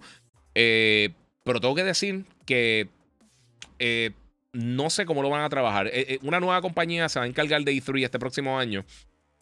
Y ellos han trabajado con, con Star Wars Celebration, con PAX y con un montón de eventos bien grandes que son para fanáticos y para prensa. Que eso es lo que realmente eh, trató de hacer la gente que estaba organizando anteriormente E3 y no pudieron hacerlo de una manera coherente. Entonces no era una buena experiencia para la prensa, no era una buena experiencia para los desarrolladores y para los los exhibidores, mejor dicho. Y para el público en general tampoco era una buena experiencia. Así que, se quedaron como que en un limbo. Y más aún cuando es que estaba empezando todo lo de streaming digital, eh, donde la gente estaba viendo las presentaciones ya en, vivo desde sus casas. cuando yo empecé a ir a E3, eh, o sea, lo daban a veces en, G4 o en alguno de estos canales de, que se especializaban en gaming, pero tú tenías que seguir a personas como yo, ¿sabes? Que, que cubren gaming para saber realmente qué es lo que estaba pasando en E3. Eh, y un cambio drástico en algún momento. Eh, yo, yo viví como tres cambios diferentes de E3. Al principio era, era como que estaba bien sexualizado, era, era un, evento, un desmadre increíble. Estaba bien cool, pero realmente no, no. Eh, para ese tiempo yo cubría diferente la industria de lo, de lo que la, la, cubierto en, en, los pasados 10, 15 años. Eh, y entonces al final, los últimos dos o tres años, pues muchas compañías se fueron. Yo creo que no estaban contentas con la organización del evento y con, entraron público en general. No lo hicieron de la manera correcta. Yo creo que PAX y eh, eh, Tokyo Game Show y también Gamescom han sabido cómo manejar entrar fanaticada a público en general y también mantener tiempo para la prensa. En E3 trataron de hacer como que tienen dos o tres horas antes de que empiece todo, pero era, era era bien atropellado, era bien complicado cubrir el evento y para el público en general realmente no tenían tanto para ver. Eh, así que querías ver jugar X o Y juego. La mayoría de ellos no estaban disponibles para el público en general y los que sí estaban era una fila ridículamente larga. Tú tenías que correr, llegar y, empezar ahí. Yo incluso yo fui a, los PlayStation Experience que hizo la gente de Sony. Y ellos manejaron un poquito mejor la experiencia del fan y, la experiencia de la prensa. Y no había tanta prensa realmente que cubría el, PlayStation Experience. Pero estaba bien nítido, mano. Y tú tenías, eh, más que en E3, tú tenías mucho tiempo para hablar cara a cara con los desarrolladores. Ahí yo sé un montón de entrevistas, eh, conocí un montón de, personas, de desarrolladores. Tuve mucho tiempo con muchos títulos que estaban presentando. de verdad que el evento estaba bien bueno. Era más pequeño, obviamente, era mucho más contenido que E3. Pero eh, de la misma manera era más fácil para cubrirlo que lo que se convirtió E3 en aquel momento. era, era un pugilato. Eh, mira, 23, los muchachos de Jesus Christ me están preguntando por ti. Creo que, ok, no sé. Eh, mira, este.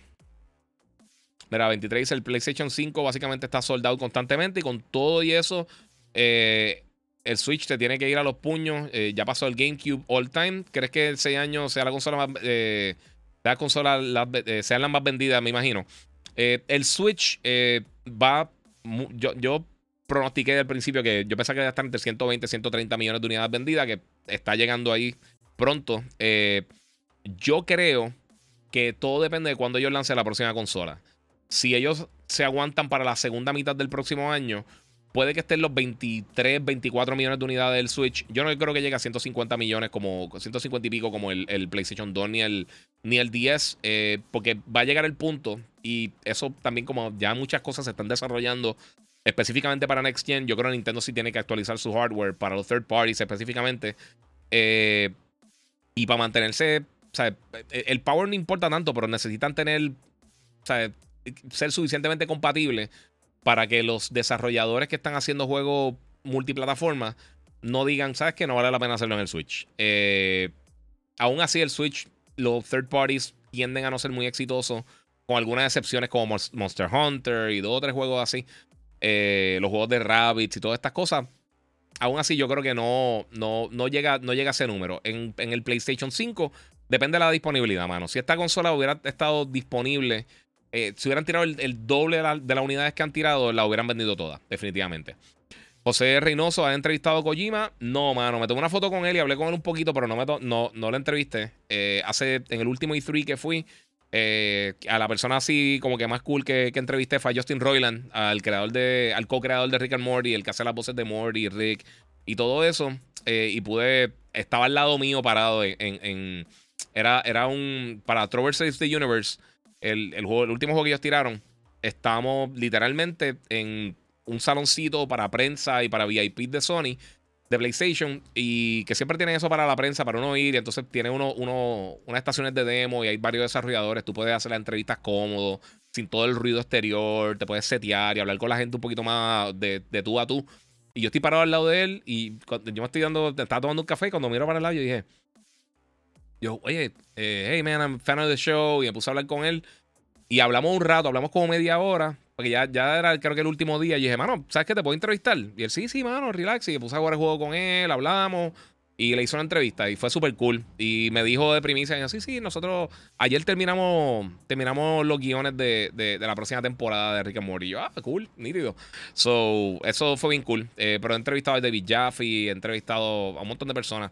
Eh, hablé, con, eh, hablé con Neil Druckmann también hace un montón de años. Este... Y pensando con quién más. He entrevistado a un par de gente y he visto a un par de personas he conocido un montón de gente de la industria. Pero Kojima sí, yo me tomé una foto con él, pero eso era cuando estaba empezando la industria y realmente no sabía qué estaba haciendo, si quieres que sea sincero.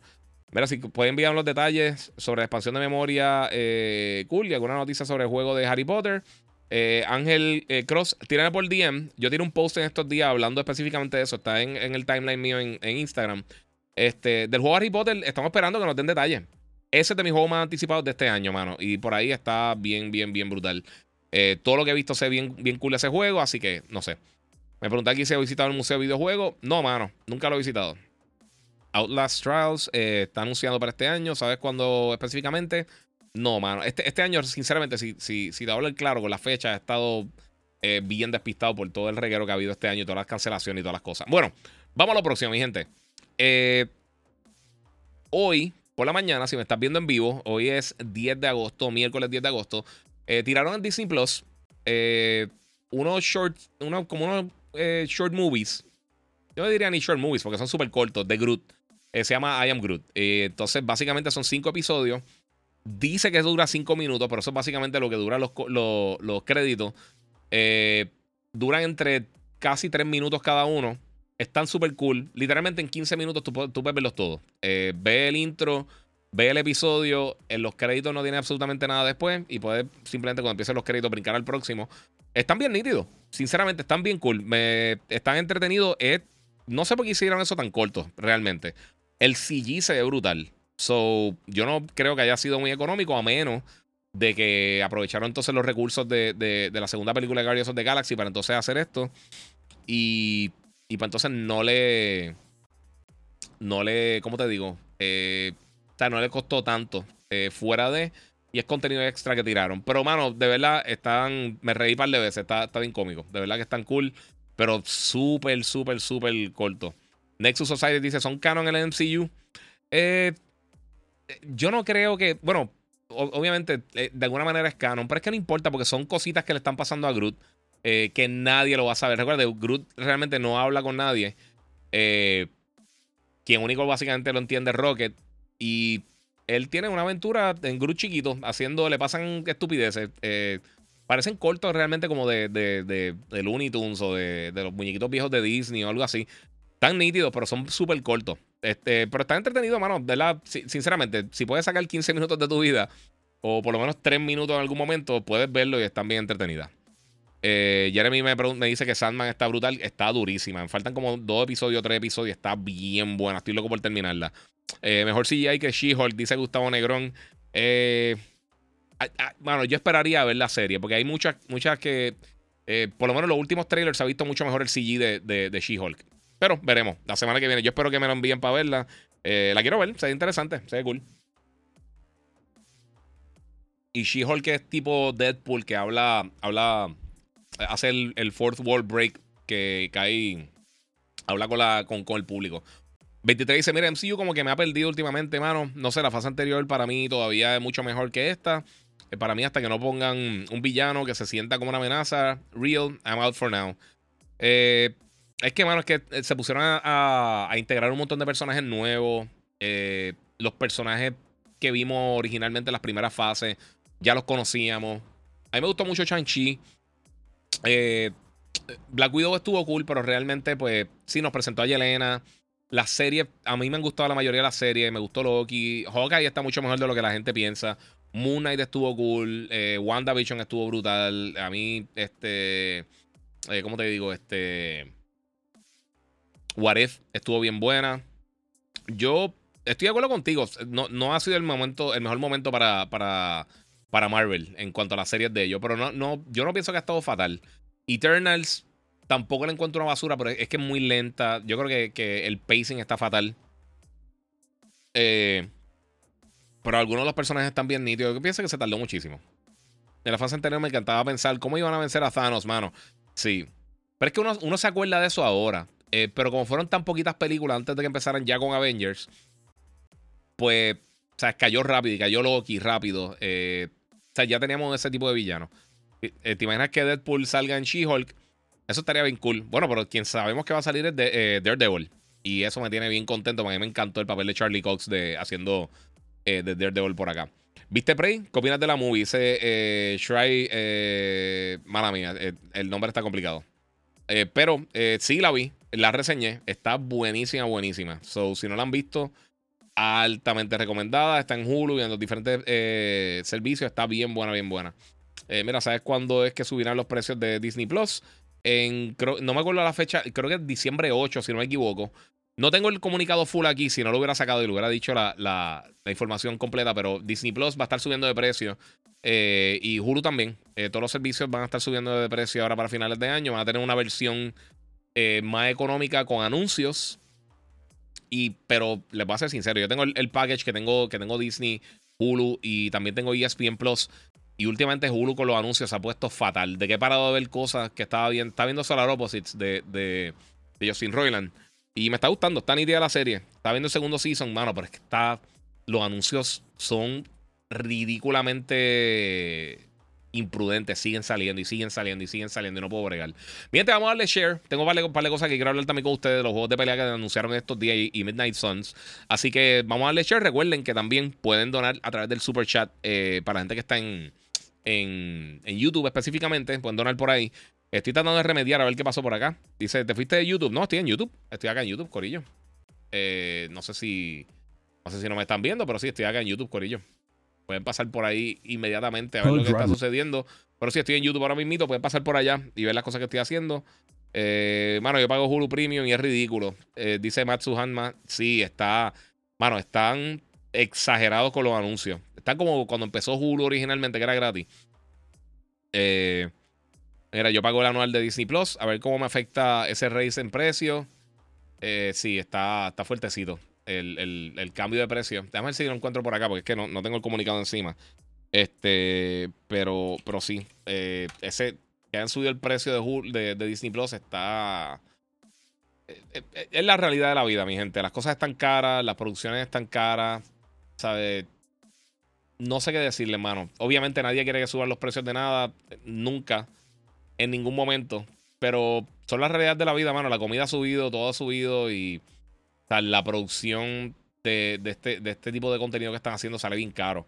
Eh, y aunque tienen un montón de suscriptores, pues por supuesto, pues entonces te están dando la oportunidad. Mira, ¿quieres tener anuncio o no quieres tener anuncio? Pues estas son las opciones que tienes. Y pues eso, desafortunadamente, esa es la que hay. Ese, es el mundo que estamos viviendo ahora mismo, que está bien difícil la cosa. Eh, bueno, vamos para otras cosas. Vamos por acá. Eh, mira, otra cosa que pasaron estos días. Y tengo que decir que este es de mis juegos favoritos de la pasada generación. Eh, Dragon Ball Fighters. Eh, va a estar llegando para próxima generación. Para nueva generación. Para lo que es PlayStation 5, Series X y S. Y también va a tener el rollback netcode. Que eso es buenísimo para los fanáticos de los juegos de pelea. Porque eso básicamente limita mucho el lag. yo no sé bien cómo funciona, pero si mal no entiendo, lo que hace es que como que, como que predice el próximo frame que va a ser de la movida del, otro jugador. Y entonces ayuda a mantener un poquito, que no se note tanto el lag, aunque la persona que esté jugando contigo tenga un lag ridículo, pues va a poder jugar así. Este. Mira, dice, no lo cancelo eh, Matsu Alma porque eh, mi esposa me pelea por los cooking channels. Está, está bien cool, pero es que. Es que si los anuncios están demasiado, demasiado exagerados. O sea, son demasiados anuncios. Yo me recuerdo cuando en un momento, antes de que Hulu se uniera con, con, con Disney y, y pues, saliera Hulu Plus y todo eso. Eh, yo hace veía programas. No, en era Hulu. Eh, eh, era otro servicio de streaming. Era de un canal, creo que era de EMC o de FX o algo así. que lo tenía con, con, el servicio de cable TV que yo tengo. O que tenía. Y yo a veces estaba viendo y daban tanto anuncio que a mí se olvidaba lo que yo estaba viendo. Y yo, espérate, ¿qué yo estaba viendo? Porque había visto un par de cosas ese día. Y yo, estoy viendo, ah, ok, estoy viendo Sony. Estoy viendo Sony en, en, Sony en Filadelfia. Me, iba, me quedaba ahí. Eh. Mira, Nexus dice, por más que suban las cosas, nadie es más carero que Netflix. Así mismito es. Así mismito es. Y siguen subiendo, mano. Va a llegar el punto que la gente va a empezar a echar para atrás y va a empezar a, escoger un servicio en vez de tener todos los diferentes servicios de, gaming. Eh, ¿Cuáles juegos son? Están diciendo acá. No entiendo la pregunta, mano. dice Flecha Veloz. tírame que, específicamente qué juego, qué es lo que me estás preguntando ahí y te la tiro. Este. Mira, Microsoft lleva tiempo coqueteando con un aumento en precio de Game Pass. lo que pasa es que saben que ahora mismo el backlash sería fuerte y Microsoft tiene, tiene chavos conco, pero eso viene. sí, sí, posiblemente. Ojalá no. Pero vamos a ver, vamos a ver qué pasa. Yo llevo un montón de tiempo con, con los trials de un dólar y ya funciona muy bien. Ahora están eh, probando el, servicio familiar. O sea que básicamente eso sería como, como recortar el precio un poquito. Muchas gracias a Carcas por acá. Eh, que está donando 10 dólares en el super chat. Mira, de las pocas veces que te cojo live, sigue metiéndole mano y no te sofoques con los haters. No, papi, los haters hoy están, están apagados, no hay break. Ya yo no voy a hacer eso. Eh, César dice: Mira, yo pago más de streaming que de cable. Así mito es. Eh, uno se duerme, como está pagando cosas y, como es todo individual y no todo el tiempo son el mismo día que tienes que pagar las cosas, se siente menos. Ah, ¿cuáles son los juegos de pelea que vienen? Ok, pues eso es lo que iba a mencionar. Eh, Dragon Ball Fighters, como estaba mencionando ahorita, pues va a tener una actualización para Next Gen, va a tener un update path, no es especificado cómo es, y el, y el rollback netcode. Ahora, de las otras cosas que salieron de Evo este fin de semana, eh, dieron una, básicamente una presentación de un DLC que va a estar llegando para Tekken 7, pero al final enseñaron esta, esta escena clásica. Los que están viendo en YouTube, en Twitch, en todo eso. Ahora el 17 llega el free upgrade de Tekken. Enseñaron esta escena del PlayStation 1. Eh, que es una escena famosa que, que Kazuya Mishima está tirando a Hayashi. Eh, tirándolo por un risco, básicamente, como quedándolo por muerto. Eh, y con los visuales originales de 32 bits. De, los CG de aquel tiempo. Pero cambia la imagen. Entonces vemos esta imagen de Kazuya para ahí. Y dice Get Ready. O sea que lo que todo el mundo está asumiendo, que yo creo que tienen toda la razón, es que pronto van a estar anunciando Tekken 8 o el próximo Tekken, como se vaya a llamar. Yo no puedo ser más fan de Tekken. A mí me encanta Tekken, esa es mi franquicia favorita. Yo espero que no me dejen a, Lei Wulong escondido en un paywall, en un DLC como lo hicieron con el último. Eh, pero yo estoy, a mí me encantaría jugar un Tekken Next Gen eh, hecho ahora, después de tanto tiempo, desde que lanzó Tekken 7. Eh, a mí me encantaría. Yo soy súper fan de Tekken, así que yo todavía de vez en cuando entro a Tekken 7 y, doy par de puños y par de patadas por ahí. Pero tengo que decir una cosa, me encantaría que tiraran un Tekken 7, eso estaría súper cool. Y por supuesto, lo otro grande que, se mostró en Evo, que yo sé que hay muchos fanáticos también de esta, de esta franquicia, es que se dieron detalles nuevos de, eh, Street Fighter 6. Eh, específicamente mostraron eh, dos de los personajes que van a estar llegando, Kimberly, que regresa, y Yuri, que es un personaje nuevo. Eh, estos dos personajes pues, van a estar llegando para el título. Y pues vamos a ver qué tengo por acá. Eh, enseñaron gameplay. Para mí se ve súper bien el juego. Yo sé que hay mucha gente que no le gusta el estilo de arte. Pero se ve bien, bien, bien cool. Así que tenemos dos personajes nuevos que van a estar llegando para Street Fighter 6. no tenemos fecha, pero viene para el año que viene. Que cuando estamos hablando de los títulos que viene para el 2023. pues siempre como que todo el mundo se lo olvida porque tenemos Jedi Survivor, tenemos... Eh, ¿Cómo se llama? Este... Tenemos Starfield, tenemos Spider-Man 2, tenemos un montón de cosas que vienen para el año que viene, Dead Space, tenemos un montón de juegos bien cool que vienen el año que viene y también viene Street Fighter 6. So esperemos que siga creciendo por ahí. Mira, aquí eh, mira, aquí me lié otra Ibuki, me encantó. Dice por acá, este, Matsuhanma. Durísimo. Sí, se ve súper cool, mano. Y me gusta, de verdad me gusta cómo se ve. Me gusta cómo se ve el juego. Es un look diferente. Todo el mundo quiere que sea bien real, pero sí. Eh, mira, eh, Nexus dice que el último Tekken que jugué fue el que estaba Link. Oh my god. Sí, eso, eso fue. ¿Qué Tekken fue ese? No, porque el, Link donde estaba era en Soul Calibur. Eh, pero había una versión de, de. Eso fue Soul Calibur 4, si no me equivoco. Que tuvo a Hayashi en PlayStation, tuvo a Spawn en Xbox. Y entonces tuvo a Link en, en, en GameCube para aquel momento. O sea que se pasó un montón de años. Eh, pero ese juego estaba bien cool, mano. A mí me gustó mucho ese Tekken. Y en Soul Calibur también han tenido un montón de personajes. Desde ha estado créditos y ha estado.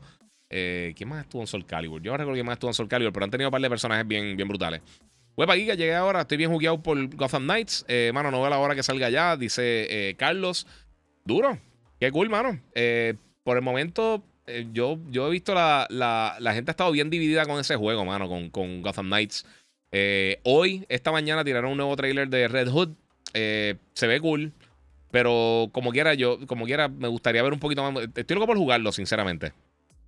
pero espero que llenen expectativas porque los juegos anteriores de Arkham estuvieron bien buenos. Mira, Ángel Crow dice DNF Duel está bueno. Mano, yo jugué el beta y me gustó. Y me gustó mucho. César dice: Mi favorito fue Tekken Tag Tournament. A mí me encanta Tekken Tag. Tekken Tag está brutal y el, y el bowling que tenía estaba bien nítido.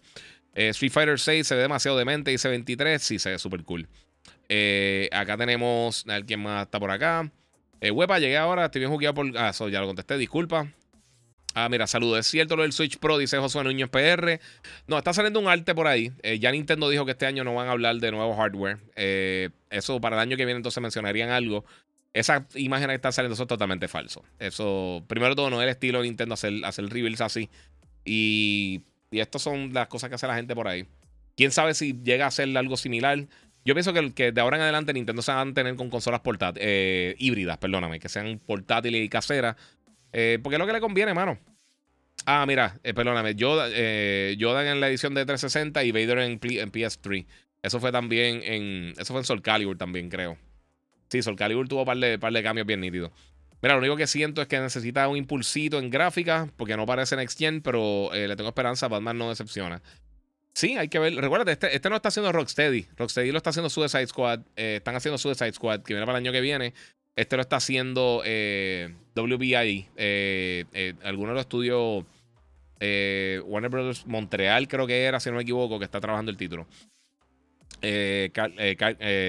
Carca me pregunta cómo voy en Sandman. Yo voy como por el 7 o el 8. No si el 7 o el 8. Está bien buena, me gusta mucho. Y ayer, ayer creo que salió Hit de Michael Mann en 4K. Eh, la fui a comprar y no la tenían disponible. Peliculazo, ¿qué opinas de, tú de la película? Esa película tiene los mejores tiroteos de, que yo he visto en cine. Eh, hay una escena que están. Hay un tiroteo en la calle entre, entre eh, los bank robbers o que están robando un banco y la, policía. Y eso está impresionante. Eso está bien impresionante. Esa, película tiene un audio brutal. Hace años no la veo. Además de que tiene a Pacino y a De Niro, que es la primera vez que ellos actúan cara a cara. Eh, porque ellos salieron los dos en Godfather, pero nunca tuvieron escena juntos. Eh, pues, eh, básicamente, De Niro salía en flashback. era el papá de, de, del Pacino, de, que, lo hacía Marlon Brando, cuando era joven y pues, no sé. César dice, para mí Tekken 4 no existió, fue fatal. Tekken 4 no estuvo tan malo, mano, no sé. Osvaldo Hernández, Street Fighter viene para todas las plataformas. Yes. Sí, viene para generación actual y la próxima. Después de la tortuga, yo espero otro beat'em up. Eh, bueno, ahora para finales de mes sale el, el Kawabonga Collection, que trae un montón de los juegos clásicos. Eh, casi todos los juegos de Ninja Turtles. No sé si son todos, pero casi todos los trae. Eh, mira, María un Injustice 3, pero supuestamente Warner va a trabajar en un Mortal Kombat primero. ¿Qué otro Injustice? ¿Sabe algo de eso? Lo, mismo que estás diciendo. rumores por el momento, no sabemos nada específicamente de lo que va a suceder. Mira, el Saints Row nuevo, ¿first o third person? third person, entiendo. Por lo que hemos visto hasta el momento, creo que es third person. Este. Vamos por acá a ver qué más tengo por aquí. Mira, tengo otros detalles. Eh, quería hablar de eso, de los de Street Fighter y eso. Lo otro que quería mencionarles, que esto también eh, es desafortunado, pero es que el juego Midnight Suns eh, lo demoraron. No tenemos fecha de lanzamiento ahora mismo. Lo que sí hablaron los desarrolladores Firaxis es que ellos van a estar tirando el juego eh, primero para las consolas actuales, el PlayStation 5, Serie S, X y PC. Y luego entonces va a salir para Play 4, Xbox One y va a estar saliendo luego también para, eh, para el Switch. Eh, para los que no sepan, porque este juego, los, los, trailers se ven impresionantes. Esto no es un juego de acción, Corillo. Firaxis, para los que no conocen, ellos son los que hacen la serie de XCOM. son juegos tácticos parecidos a, a Mario Bros. Rabbids a, este XCOM, al juego de. Ellos creo que también trabajaron en, en Gears Tactics, ese tipo de cosas así. Son juegos tácticos. Eh, no, no es restándole que, va, que pueda estar brutal o no, porque esta gente son de los caballos de realmente la industria haciendo este tipo de juegos. Pero no, yo creo que por los trailers, mucha gente pensaba que era como un Marvel Ultimate Alliance o algo así. Eh, o un juego ya de acción tipo Devil May Cry o lo que sea. Eh, esa no es la realidad. So, el juego no tiene, no tiene fecha por el momento. Es desafortunado, pero mano, es la realidad de, lo que está sucediendo hoy en día. ahora mismo no, no tenemos. No tenemos más detalles de cuándo va a estar lanzando, solamente que lo atrasaron y pues que viene por ahí. Este. ¿Cuál marca de backups me recomiendas para PC y consola? Dice Willito.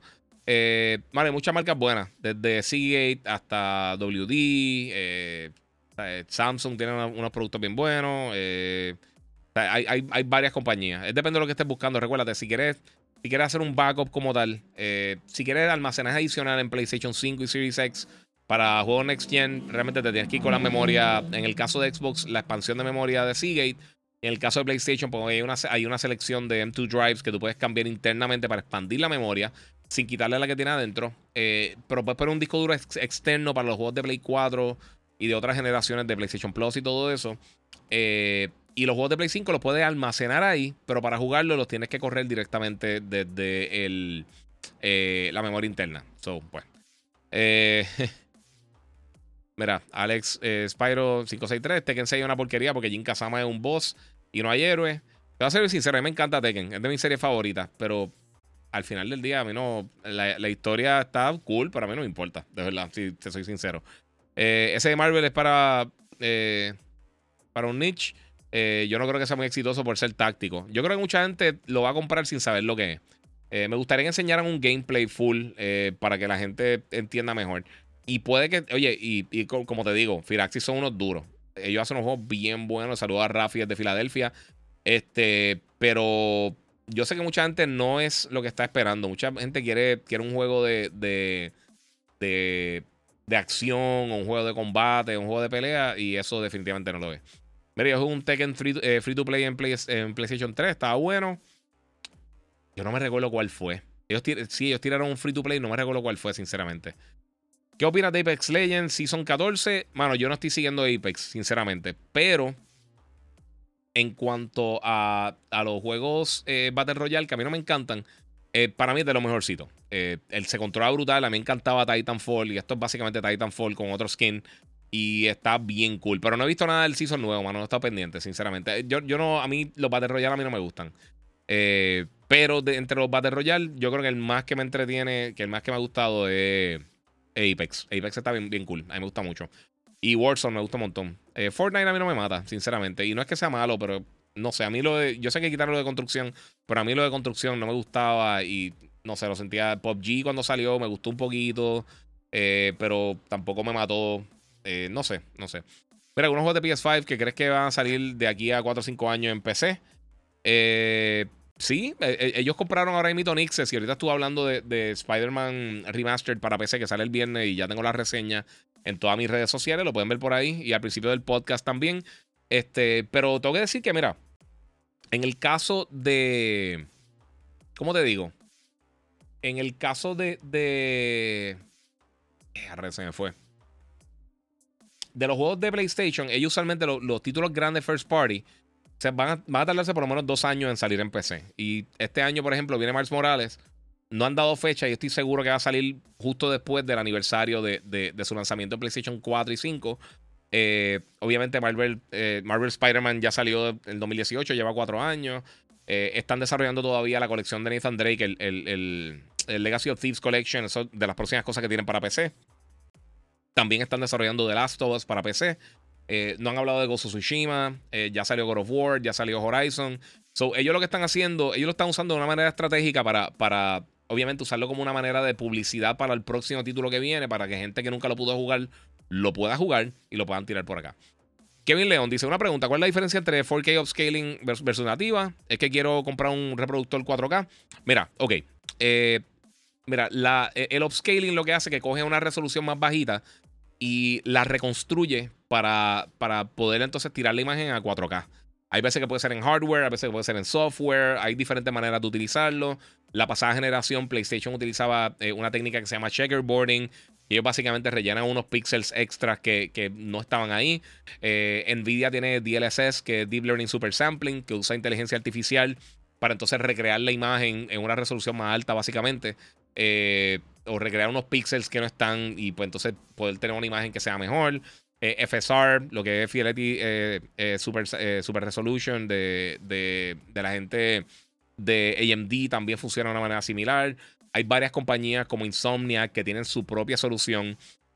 Eh, en muchos de los casos realmente tú no te das cuenta. Y hay veces que eh, la resolución 4K nativa significa que todo el tiempo la, la, resolución que tú estás viendo y todo el contenido que está saliendo en pantalla es 4K.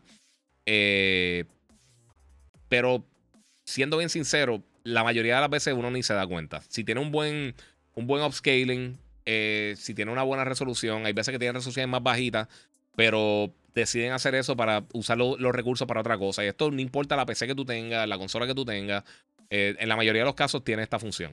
Eh, y más esta generación ahora, al final del día, muchas veces el rendimiento versus la resolución es la, el trade-off, el, intercambio que tienes que hacer. Por eso están dando las diferentes opciones. Quieres que, corra de una manera más fluida, 60 frames, 120 frames o lo que sea, o 240, si estás jugando en PC o lo que sea, o depende la, el refresh rate. O si quieres una resolución más alta y quieres 4K, si quieres 1440, si, si vas a jugar en, qué sé yo, en 720, 1080. Eh, depende el monitor, televisor que tú tengas, depende de qué tan lejos tú, juegues, depende del tamaño de la pantalla. Hay un montón de factores realmente. A mí, cuando un juego se ve 4K nativo, eh, se ve brutal. Pero, mano, al final del día, si el juego está bien hecho, si tiene una buena reconstrucción, si tiene un buen upscaler, no, no hace tanto. O sea, a mí no me daña la experiencia de juego. Yo sé que hay gente que son súper mega picky con eso. A mí, si se ve bien, pues se ve bien. De verdad. O sea, verse que un juego se vea bien no está eh, únicamente en la mano de la resolución. Porque tú puedes tener un juego que corra 4K perfecto, eh, nativo, a 120 FPS en PC o lo que sea. Pero si el diseño artístico, las texturas no son buenas, pues no te va a ayudar en nada. Así que no sé. Eh, si tienes un juego que tiene. se preocupa mejor por la estética del título y quizás tiene una resolución un poquito más bajita, quizás tiene 1800p o tiene 1440 o lo que sea, puede que se vea hasta mucho mejor. Así que no sé, e, e, e, es, una cosa que, eh, sé que mucha gente lo comenta y mucha gente lo pelea y, en parte tiene, tiene la culpa cosas como los analistas de Bits y Digital Foundry, que a mí me encantan, los dos son bien buenos en su contenido, pero la gente lo usa para pelear con estupideces de, de, de las guerras de consola o PC o todo eso y eso es de verdad frustrante. Pero más que nada, eh, en muchos casos como te dan la opción, tú lo pones y realmente cómo te, cómo te gustaría más jugarlo, con mejor resolución o lo quieres jugar con mejor este con mejor rendimiento. Y hay también algunos entremedios que están haciendo compañías, por ejemplo, eh, sí, está diciendo es para ver películas 4K. Eh, sí, es que también muchas, muchas películas que son Ultra HD, eh, los Blu-rays o si va a ser digital, no todas tienen 4K nativo. y muchos dispositivos hacen upscaling en la mayoría de los casos, por lo menos en películas de ese tipo de cosas, funcionan bastante bien. Eh, se ven bastante bien. pero depende del transfer también. Hay películas que se ven hermosas y tú las ves y tienen, tienen toda la, la, la, eh, la, posibilidad de verse impresionante en, en, tu pantalla, pero tiene un transfer malo. Eh, no, le, no, le, no he dedicado un tiempo, cariño para, para que se viera bien. o tiene quizá lo, lo, la el contraste, los colores oscuros, los colores claros, no, se, no se distinguen tanto. son un montón de cosas. Usualmente de, de, película a película, de juego en juego, va a tener diferentes resultados, pero sí, eh, usualmente los upscalers de, de, los reproductores son bastante buenos. Si va a ser en disco, obviamente se ve mejor, tiene mejor bitrate, pero no hay tanta diferencia hoy en día con, con, eh, eh, con, la, con los sistemas de compresión que hay para, las películas y las compras digitales, por ejemplo, en, en, iTunes o en, en este en este, ¿cómo se llama? Movies, no me recuerdo, Movies Anywhere o en iTunes o en Google Play o donde sea. Hay, muchas opciones realmente. Sigue interrogante, una vez eh, se complete la transacción de Microsoft y Activision, que hará Call of Duty exclusivo solo en Game Pass. Eh, ¿Harán Call of Duty exclusivo solo en Game Pass y el Series XS? No. Eh, ellos aclararon claramente hoy eh, eh, están peleando. Yo no voy a meterme en toda la pelea y toda la estupidez de que están eh, peleando Xbox y Microsoft y todas las cosas. Pero ellos dijeron específicamente que ellos no consideran. A ver si encuentro aquí porque, porque tengo el quote específicamente de Microsoft. Que ellos están diciendo que no hace sentido. Que es lo que yo llevo diciendo hace un montón de meses. Eh, dar 50. Es que, es que hay un texto específico que había visto en algún sitio. Y y ellos dicen que, no hace sentido básicamente, eh, o sea, no, sería costo efectivo tirar la, consola, el, juego, perdón, solamente en Xbox, eh, a menos de que tuvieran, atrayeran un montón de personas a la plataforma y pudieran contrarrestar las ventas que se darían en PlayStation. O sea que aunque lo tengan en algún momento en Game Pass, que yo no creo que va a estar pasando por el momento, eh, no creo que va a ser algo que va a estar sucediendo. por lo menos por los próximos 3, 3, 4 años, porque todavía le quedan, creo que son 3 Call of Duty en, en el contrato para PlayStation con, los marketing rights. pero ellos van a seguir en la plataforma. Así que no sé cómo lo van a hacer. Mira, muchos se enfocan en el upscale de las consolas y olvidan que los televisores de hoy en día tienen procesadores de upscale de buena calidad, pero hay muchos puristas videófilos. Sí, eso es parte de. En vez de quisiera jugar multiversus, pero el problema es que hay otra. Es que hay que hacer una cuenta para jugar y hacer cuentas todo el tiempo es una tontería. Sí, eh, pero ¿sabes lo que pasa? Mira, eso es un problema que vamos a tener por los próximos dos o tres años. Eh, específicamente con los juegos que son cross-platform, los que tú puedes jugar en PC, Xbox y PlayStation y Switch. Eh, y puedes brincar de una consola a otra, como, como, como Fall Guys, por ejemplo. Eh, pues para poder atarte, pues los ecosistemas están cerrados. O sea, el, Nintendo Online Network es una cosa, PSN es una cosa, Xbox Live es otra cosa. Si estás jugando en PC, en X o si es en Steam o en Epic Game Store lo que sea. Sea, son, son ecosistemas diferentes. O sea, que para tú poder conectar con las personas y encontrar personas en ese otro ecosistema, pues esa es la manera que lo tienen que hacer. Vamos a ver si ahora con lo que va a estar sucediendo con Discord, ahí entonces cambia un poquito la ecuación, pero por el momento no va a estar pasando nada. Sí, ya hablé de, los personajes de Street Fighter, hermano. Eh, lo dije un poquito, hace, hace como 20 minutos creo que lo mencioné, eh, Alex. De los personajes nuevos de Street Fighter, de, Yuri y, y de Kimberly. Mira, independiente de lo que haga Call of Duty, exclusivo o no, Xbox para cuando eso suceda, están hablando 2028, 2029 si acaso. Por Duty le quedan 5 años de exclusividad eh, con PlayStation. Eh, no me recuerdo los años exactos, pero creo que son 3 juegos premium, incluyendo este de este año, Modern Warfare. Eh, que ya vimos, que va a tener beta antemano, o sea, son ese tipo de cosas, no es nada tampoco del otro mundo. pero sí, la exclusividad ha sido bien importante, por eso fue que Microsoft la pagó anteriormente y PlayStation la pagó después. Son cosas que así es que se mueve la industria. Eso siempre ha sucedido, así que no, no, eso pasó con, con Nintendo y con Sega, con, Mortal Kombat y con Street Fighter. Eh, eso, eso ha pasado todo el tiempo. Mira, muchos se concentran en el upscale de la. Ok, eso ya. Eso ya lo contesté. Eh, si ese mensaje se te, se te duplicó. Eh, vamos a ver qué pasa por acá. ok, Brian Santiago dice: Gigando frustrado, ya mismo sale God of War y no tengo la suerte de conseguir el PlayStation 5. no lo juego en PS4 ni loco. Mira, Brian, eh, se supone, ellos aseguraron eh, eh, componentes adicionales para poder entonces tener más, más consolas lo que queda del año. No bajaron los pronósticos de venta, así que se supone que en los próximos mes, mes y pico, yo imagino que ahora lo que hace septiembre, octubre y noviembre, vamos va a ser más fácil conseguir consolas. No solamente PlayStation, pero también Xbox y todas las diferentes plataformas. Ha mejorado mucho la situación realmente. ha ido mejorando poco a poco.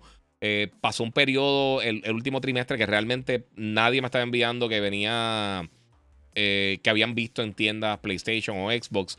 Y en lo último, en el último mes, más o menos, últimas cuatro o cinco semanas por ahí, más o menos, este, he estado recibiendo muchos mensajes de personas. Mira, llegaron 200 consolas de X tienda, llegaron 100 consolas de X tienda, llegaron y, ha sido bastante consistente. Yo personalmente no las he visto en las tiendas, pero sí, eh, ha pasado eso así. Mira, compré un Oculus Quest 2. Ahora, Meta, eh, eh, ¿qué opinas para jugar casual? Eh, está súper cool, mano. es depende, por ejemplo, a mí lo que son los Job Simulator, Super Hot, este, obviamente Beat Sabers. si tiene una PC que lo corra y te puedes conectar por el USB, este, por supuesto Half-Life Alex está bien cool. el de Medal no lo he jugado, pero se ve nítido. Resident Evil, viene, un montón de cosas. Y como mencioné ahorita, o sea, yo pienso que, que tú uniendo eh, el PlayStation VR 2, dependiendo del precio y dependiendo de qué tan exitoso sea, con el Oculus Quest, eso va a fomentar. Porque recuérdate, cuando salió el PlayStation VR, realmente no había ningún dispositivo VR que, que, había tenido mucho éxito. El más exitoso hasta ese momento era el PlayStation VR, lo que tenían como 5 o 6 millones de unidades vendidas. Ahora ya esta gente está con el Oculus, eh, con el Meta Quest, perdóname. No me gusta ese nombre. Yo siempre voy a Oculus. Con el Oculus Quest, este, ellos ya llevan 18 millones de unidades vendidas, así que, que ya tienen una base de usuarios bastante grande. O sea, hay más Quest en el mercado que, que, que Serie S y X. Y el Serie S y el X están vendiendo muy bien. Para hacer un dispositivo que es más nicho, que es para un grupo bien específico, que no todo el mundo lo va a comprar, eso pinta muy bien. Y si el PlayStation VR llega a un precio accesible, accesible tiene, llega a un mercado bastante grande, pues entonces van a tener la oportunidad de poder crecer un poquito. Ambos van a ayudar a crecer eh, el, Y si llega otra, otro competidor también, van a ayudar a crecer el mundo del VR. Yo no confío en nada en el metaverse. Yo pienso que es una estupidez. Eh, Mark, este, Mark Cuban lo está diciendo estos días. La gente comprando. Yo creo que eso va a ser un, fracaso gigantesco. Eh, nosotros que somos, que nos gusta la tecnología, nos gustan los juegos, esas cosas, pues quizás nosotros nos da la curiosidad. Pero a coger a, una persona común y corriente que realmente no está en las redes sociales, pero no un tech y nunca va a comprar un dispositivo para entrar, para, para eh, coexistir con otras personas. Eso no va a pasar. Mira, ya que dijiste que tengan 8, eh, ¿qué va a pasar con Hayachi? Porque el juego sin Hayachi como que va a ser difícil. Yo creo que de alguna manera va a estar. Eh, a mí me encanta Hayachi también, ese es de mis personajes favoritos. Eh, todo, toda todo el corillo, Jin, este, Kazuya y, y, y, Jin y todo el corillo, este, y Hayashi, y toda, toda la familia, está, y Jun cuando estaba originalmente. Esos personajes todos están súper nítidos, hermano. A mí me encanta Tekken, de verdad, me gusta muchísimo, muchísimo Tekken. Mira, eh, tiene ahora una función Airlink para conectar la Wi-Fi a la PC. Eh, dice Vector Segundo. Ah, es verdad, sí, el 2 sí. Creo que es verdad, se me había olvidado. Ese que yo tengo el primero. Y realmente, eh, para lo que lo está usando, no vi tanta diferencia entre el 1 y el 2 como para hacer el cambio.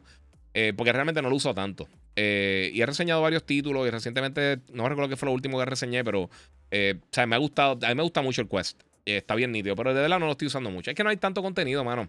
De verdad, el problema con VR es falta de contenido. Es solamente eso. Este, mira, al final de cuentas, uno especula de lo que podría pasar en la industria basado en lo que hemos visto hasta ahora, eh, pero hacia el futuro no hay ninguna garantía de que esas movidas funcionen. Sí, exactamente. Eso, o sea, todo esto de. Nadie sabe. Ellos mismos no saben.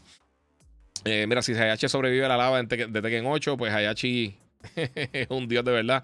Sí, yo creo que va a sobrevivir de alguna manera. Y pueden hacer como un Hayachi tipo, tipo Devil, Devil Jin, una cosa así. O como Kazuya. Mira, aquí 23DC. Mira, los NFT se parecen más a los dinares que al futuro. Ready Player One lo, lo tiene vacilando en Ketchup. Sí, tampoco confío en los NFT, sinceramente. Ni siquiera los bitcoins, esas cosas, mano. De verdad, no sé. Eh, a mí no me. No sé. Eh, lo veo como un fad que cogieron a muchas personas y no sé. No, yo, yo, sinceramente no confío en ninguna de esas cosas. Eh, esas son de las cosas que tú tienes que entrar justo al principio, cuando estaba bien barato y eh, aprovechaste el boom bien brutal y ahí te saliste. Eso es lo que había que hacer, pero ahora mismo está fuerte la cosa. Wilmer dice: Mira, ¿qué sabías de la serie de Power Rangers? Que es dirigida eh, por Boricua y el cast es Boricua. No sabía nada de eso. A mí, personalmente, y también, no sé si lo mencioné en el podcast, a mí nunca me jugó Power Rangers, mano. Y me extraña tanto. Siempre se lo menciona a todo el mundo porque cada vez que hablo de Power Rangers, tiene todo lo que a mí me gustaría. o sea, lo que a mí me gustaba. Este, robots gigantes, artes marciales, ciencia ficción. Eh, o sea, todo eso. Y, por alguna razón nunca, nunca, me, nunca me capturó. Eh, mira ese comentario de Meta. Aparece alguien hablando de Internet en 1996. Dice Calle, eh, Calle Gamboa. No, mano. Es que, recuerda, el Metaverse tú tienes que tener un, dispositivo VR. La gente no va a comprar eso. Eso, eso te lo aseguro. Eso, nunca va a pegar. Los NFT puede que en algún momento tenga un futuro, el Bitcoin, esas cosas, pero el, el, Metaverse, eso es un sueño no hecho, e, eso no, eso no, funciona. La gente no va a comprar eso. Eh, los gamers no han comprado los VR. Eh, ¿Cómo tú vas a convencer a una abuelita que está en, Facebook que compre un dispositivo de VR de 100, 200 dólares? Porque no, no hace con un cardboard, tú vas a necesitar hardware de verdad. Puede que estén 100. La gente no va a gastar en eso. La gente no va a comprar ese tipo de cosas. Es tan simple como eso. Ellos no. Lo mismo que pasó con las gafas. Mira todas estas gafas este, de Augmented Reality, todas estas cosas. La de Snapchat, la, la, que tiraron de. Yo tengo la Ray-Ban de, de, Facebook y están cool para tomar una fotito así. Las gafas están bonitas, de verdad. O sea, están cómodas y todo eso. Pero al, público en general eso no le importa. Eh, no, los televisores 3D que tú tienes que ponerte la gafa, la gente no hace esas cosas. Eso, o sea, una cosa, un reloj como un Apple Watch o, un reloj de estos de, eh, Android. Eso, eso es una historia totalmente diferente porque ya es algo más de, fashion. Pero tú ir a tu casa y decirle a la gente que se ponga el casco, no. Eh, eso es muy complicado para la mayoría de las personas, muy caro para la mayoría de las personas. Y ese tipo de, cosas tienes que tener mucha gente para hacer eso. Eh, Giga, estoy internando, eh, internando remoto con Nvidia desde PR. Eh, me reclutaron en el room para testear los drivers del, para Linux y termino explotado, termino sin ganas de jugar. si juego, lo hago, me voy para el PS2. Dice Roberto Carlos Hernández. Oye, papi, felicidades. Qué cool. Está súper cool, mano. De verdad que es súper nítido. Eh. Mira, Orlando Fontanes dice: Para ver el metaverso como Ready Player One, falta un, fracasante, un fracasante años luz para eso. Sí, mano. Y es lo que te digo, o sea, si tú no tienes la masa, eh, un porcentaje grande de la gente, de, por ejemplo, de Facebook, utilizándolo, no vale la pena. Entiendo el punto, pero seremos abuelos nosotros eventualmente, dice Rafael González. Sí, pero ahora mismo, mira cuántas consolas, PC y gamers están jugando. Eh, y con todo y eso, el VR no, no ha despegado. Eh, y, para, redes, para, lo que ellos quieren hacer, que son como unas redes sociales, los webcams, si no es por, por la pandemia, realmente la gente casi no lo usaría. La gente lo está usando ahora para hacer los live y para hacer este tipo de contenido, o a veces para comunicarse con, con, familiares lejanos. Pero la, eso la gente casi no lo usa. La gente usa este, en el celular porque es fácil, porque tú lo puedes activar y ya. Eh, pero tú decirle a la gente, tienes que comprar algo para hacer esto, la gente no lo va a hacer. Eh, la gente que tiene, por ejemplo, eh, webcams, que los webcams llevan millones de años, eh, lo hacen usualmente para trabajo. O si tienen familiares que viven lejos, si hacen OnlyFans o algo así, no sé. pero fuera de eso, la mayoría de la gente o si hacen streaming o eso, pero de que la gente lo compre por su cuenta para eso, eso no va a pasar. Eso lamento, lamento informarle que eso convencer a la masa que lo haga es bien difícil. Es bien, bien, bien difícil. Y si no está la masa, no vale la pena. Para tener 100 personas conectados, eso. No, ellos no van a invertir. Y más estas compañías, hemos visto lo que ha pasado con, con, con, Google o ahora Alphabet eh, y, con, y con Meta, que han tratado cosas y inmediatamente que no funcionan, ellos cortan. Por eso tienen tanto dinero. Ellos no, ellos no se tardan tanto tiempo dando por ahí. Es por lo mismo que las consolas siempre van a existir, dice Punisher. La gente no le gusta lo complicado, por eso muchos eh, no dan el salto a PC.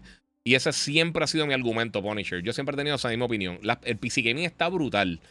Pero pensar que las PC van a retomar eh, o, van a destronar las consolas, eso no va a pasar. Primero todo, una persona común y corriente que lo que quiere, como el que mencioné ahorita, que estaba trabajando, que llega cansado y no le da tiempo casi ni de jugar. Esa gente no quiere ponerse a bajar drivers, hacer diferentes cosas. ¿En, qué tienda fue que compré X juego que estaba jugando? Sí, puedes poner eh, algo en el desktop, pero la mayoría de la gente decir, mira, ok, pues quiero comprar una consola, tú compras una consola, gastas 500 dólares, la tienes por 7, 8 años. Eh, una PC no es lo mismo. La gente se quiere tirar en la sala, eh, los costos son bien diferentes. Para el que le gusta eh, jugar en PC, está excelente, está bien brutal y hay un montón de cosas bien nítidas, pero la facilidad de, de tú coger un control, prenderlo y sentarte a jugar y no tener que preocuparte con nada de eso, no, no, no sé, no, no, no sé, no, no, no, no creo que funcione. Eh, o sea, que reemplace eso. Es un sector gigantesco y tiene su público. Eh, pero la mayoría de la gente no le. no es lo mismo tener un, store centralizado en tu plataforma. Eh, o sea, no tienes que estar vergando con, drivers de, diferentes cosas. Le instalaste algo a la computadora y quizás te conflige con otra cosa y te causa problemas. ese troubleshooting a la gente no le gusta. Es como los carros estándar. los carros, entre el carro estándar automático o la gente que, prepara sus carros y los monta. Oye, si lo puedes hacer y te lo disfrutan, papi, excelente. Pero vamos a hablar claro. La mayoría de la gente compra un carro que quiere sentarse y guiar. Que esté cómodo, que sea bonito, que tenga radio, aire, bla, todas, esas cosas. Pero la gente que se pone a mecanear en los carros es una minoría. Eh, y yo escucho gente, ah, sí, que tú, que si te pones a mecanear el carro, cambiar las cosas. La mayoría de la gente no va a hacer eso. Jamás y nunca va a hacer eso. Eh, Mira, este, yo creo que, el futuro de esos cascos gigantes se convertirá en gafas sencillas. Eso le falta un montón de años. Simplemente por las baterías es un problema. Eh, y también tiene que tener el hardware, tiene el costo. El costo. Olvídate que si son pequeñas. Lo, el Google Glass, que eran las gafitas bien pequeñas, eran súper pequeñas. Yo vi como tres personas en CES y en E3. Eh, vi más personas, pero vi personas que tuve la oportunidad de hablar con ellos que las tenían. Nadie compró eso. Eso fue un fracaso total. Porque es que no, para la gente en general no tiene un uso. Eh, y han habido un montón de dispositivos así. Eh, la, cuando la pasada generación, para que tengan una idea, la pasada generación, eh, mucha gente tenía estos headphones, los Astro, tenían Turtle Beach y un montón de, headphones de gaming que utilizaban Toslink, el cable de fibra óptica, perdonen, que leí el micrófono. eso ya no se usa tanto y ya las consolas no tienen el puerto de fibra óptica, el, el puerto óptico porque la realidad es que era una minoría lo que lo estamos utilizando. Y si hay público que lo usa, igual que los guías y los, los, eh, los setups estos de, de, de, guiar aviones, o sea, el, el ¿cómo se llama? El, el olvídate, el, setup completo para, para guiar aviones o carros. Los carros más popular, pero tampoco es que se venden 10 millones diarios. O sea, hay un público específico para eso. La mayoría de las personas te juegan con el control y ya si es Forza, Gran Turismo, ni for Speed, lo que sea, no te van a buscar ese tipo de cosas. Eh, y esos son gamers, fiebrú, personas que ya están en el ecosistema.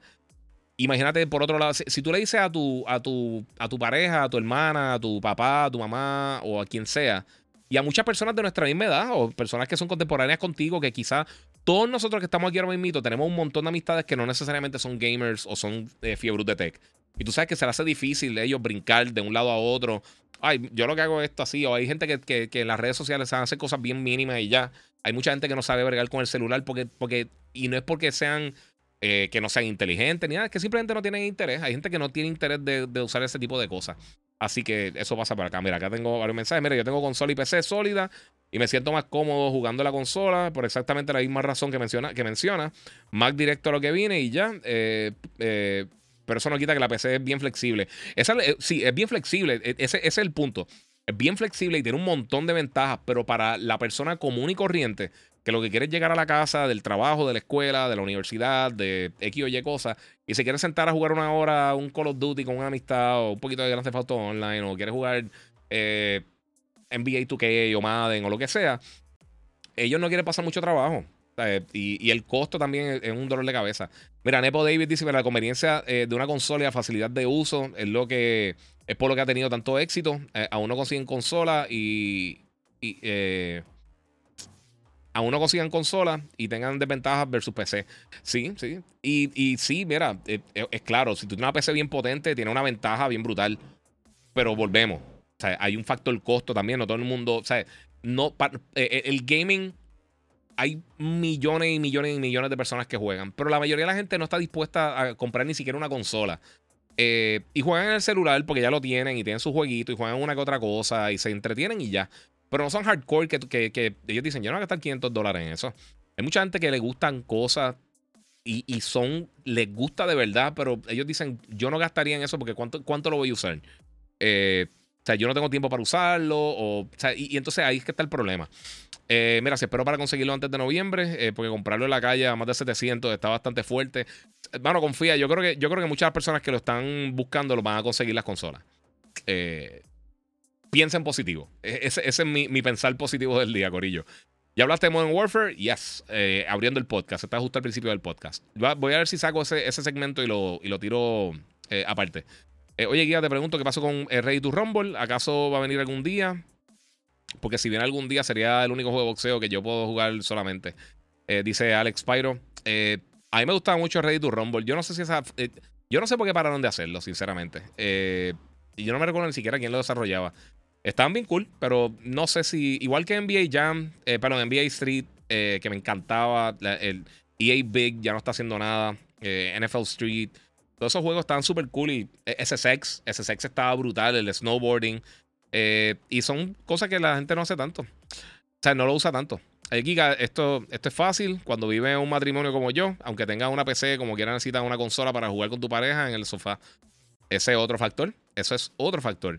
Mira, el contenido VR hay mucho buenísimo. El Bastrip puede ser el asunto de nombre o franquicias grandes y familiares reconocidas. Sí, e, e, esa es la cosa. Por eso hay mucho contenido, pero para una persona que no tiene a alguien que la asesore, una persona que dice, ¿sabes que me va a comprar algo VR? Que, eh, buscar el contenido no es tan fácil. Porque sí hay muchas cosas buenas, pero hay muchísima basura. Hay muchas cosas que son shovelware que son cosas que son barely playable, que casi no se pueden, o sea, que casi no funciona. Aquí están diciendo NBA Ballers también, eh, que son cosas que, que, que son bien básicas. Igual le pasa lo mismo que le pasó a Wii con el motion control. Habían muchos juegos buenos, eh, algunos que realmente aprovecharon el, el, motion control y habían muchísimos que sinceramente eran, o sea, estaban ahí, era un catch grab, era ahí para, para, para, para cogerte los chavos y ya. Eh, en PC hay, como 50 launchers y hay gente que no sabe bregar con eso. Eh, en consola es uno solo, dice Punisher. Eso mismo, ese es el, mismo punto. Orlando dice: Mira, yo trabajo artista gráfico 8 horas en la PC y cuando llego a casa, la PC es lo menos que prendo. Eh, al menos que sea necesario. Esa es otra también. Mucha gente trabaja todo el tiempo en una oficina o en donde trabajen con una computadora y lo menos que quieren es sentirse que están trabajando y se sientan en el sofá, se quitan los zapatos, abren una cerveza o eh, eh, hacen popcorn y se sientan en, el televisor gigantesco en la sala a jugar. Esa otra también, mucha gente en, PC juega más en, un área más eh, contenida. Y nuevamente, yo tengo la bestia esta, yo tengo la, la, God Reaper acá, que es una bestia y me encanta. Y este es mi trabajo y me lo disfruto y me siento aquí a jugar y hago un montón de cosas, pero al final del día, o sea, son dos mercados bien diferentes. Una cosa no va a desaparecer la otra. Esto va a coexistir, igual que móvil. Eh, en móvil, iOS y Android, eh, se hace tanto y tanto y tanto dinero, una ridiculez de dinero.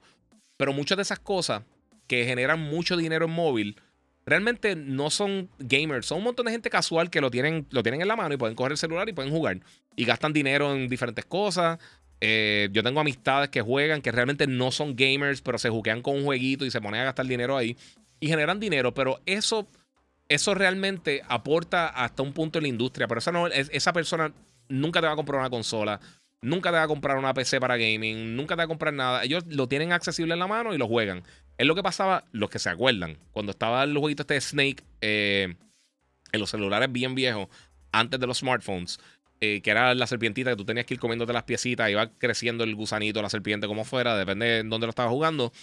Eh, y la gente lo jugaba porque estaba ahí, igual que Minesweeper o Solitario. Pero mucha gente no, no. recuerda, los juegos hoy en día también son bien complejos, la mayoría. O sea, tú pones a todo el mundo ha visto alguna persona que, alguna amistad tuya, un familiar, que tú lo pones a jugar un Call of Duty, un Halo, lo que sea, lo primero que hacen es que apuntan para arriba y se ponen a dar vueltas porque no entienden el concepto de, de, cómo se controla las cosas. Eh, para nosotros orgánico, porque nosotros somos gamers, ya uno está acostumbrado, tú coges el control, tú sabes más o menos lo que tienes que hacer, pero todo el mundo ha visto a esa persona que levanta la pistola y se queda en la esquina dando vueltas y no entiende qué es lo que está pasando porque no se ubican. Eh, y, eso es la mayoría de las personas. O sea, eh, uno no, o sea, me encantaría que todo el mundo tuviera la oportunidad de probar todas estas cosas y disfrutárselas, pero la realidad es que no es tan accesible para la mayoría de la gente, incluso las consolas. Eh, y pues sí, mano, eh, son parte de las cosas que yo creo que, que uno tiene que, medir cuando uno está hablando con toda esta eh, del gaming, de, las cosas que van a estar sucediendo, de cómo se puede mover la industria en X o Y aspectos. sea, son cosas que son diferentes. Mira, 23. Uno jangueando con el corillo, dándose una cerveza y de momento sale un. Hacho, a meternos en el multiverso. Exacto. Eso mismito. Hay que madrugar. Sí, papi, me tengo que acostar ya. Ya estoy a punto de cerrar. Mira, por eso es que la industria automotriz eh, es de las SUVs. Eh, tienen espacio, eh, se ven lindas y son más convenientes que un carro, dice 23. Tienes toda la razón. Y lo que mencioné ahorita de los, de los carros estándar y automáticos. O sea, la mayoría de la gente no va a hacer eso. Eh. Pero es parte de, mano, lo importante, nosotros estamos disfrutando de esto. A mí me encantaría que, todo el mundo se lo pudiera disfrutar como nos disfrutamos nosotros el gaming. Ya la mayoría, porque mucha gente agrega que no se disfruta las cosas, pero sí. Eh, este, mañana llego dormido SBS. Sí, no, papi, no, no, yo voy a acostar ahora rapidito. SSX tenía siempre tremendo soundtrack, dice César. Ya lo sí. Oye, ¿verdad? El, soundtrack de SSX estaba brutal. Eh, me acuerdo que Sega Master tenía unas gafas también. Eh, sí, y, yo me acuerdo esas gafas yo las probé. Yo tenía un pana que los tenía con, con Saxon. Que ese juego es, eso de tres años antes de los dinosaurios. Eh, y estaba bien cool. Estaba bien nítido para aquel tiempo. Y obviamente el Virtual Boy, que, ese color rojo estaba fatal. Eh, pero sí es difícil, mano. Brian Santiago, sí, mano, positivo siempre. Te veo en los próximos podcasts. Que entro ahora a trabajar. Eh, que, ¿Qué días son los podcasts para tenerlo en agenda? Pero usualmente hago viernes. Casi siempre hago podcast. que es de los días más fácil se me hace. Viernes o sábado. Y usualmente miércoles o jueves. Pendiente a mis redes, me puedes seguir en, mis redes sociales, el Giga947, o activar la campanita y te da una alerta cuando me voy en vivo. Usualmente más o menos como está ahora, 8 y media, 9 de la noche, es que tengo la oportunidad de realmente hacer el podcast, a menos de que sea fin de semana. Eh, pero usualmente lo anuncio de antemano. Lo que pasa es que hoy, pues, eh, se me dio la oportunidad de lo que lo podía hacer y podía tenerme por ahí. Y a mira, aquí dice Mar Hoffman BMX, eso estaba bien nítido. Estaba el de Mar Hoffman y había otro de BMX también. Y había el de Kelly Slater de de, de, de, surfing está bien cool. Mira, cuando uno piensa en MySpace, estuvo como 10 años y de repente se cayó. O sea, en cualquier momento esas redes se pueden este, hasta caer y ya. En esta época el hype a veces es too much. Sí, mano. ¿Cuáles controles me recomienda eh, de controles para PC Gaming? Si quieres un control tradicional, sinceramente, puedo usar el DualSense o el de Xbox. Son dos de los mejores controles que hay en el mercado. Lo puedes conectar, funcionan straight up sin ningún tipo de problema, específicamente el de Xbox. El de serie X y S eh, lo conectas por USB o puedes comprar el adapter para utilizarlo wireless y funcionan muy bien, de verdad. Son de las mejores opciones. Y recuérdate, como muchos de los juegos también se, se se desarrollan para consolas, eh, pues están hechos para funcionar con los botones. Ya hay bien pocos juegos, a menos de que esté jugando un RTS o un MMO o algo así, eh, que no tiene una buena solución para, para controlar en PC. Eh, yo siempre, como le dije, yo soy malísimo con, con, teclado y, mouse.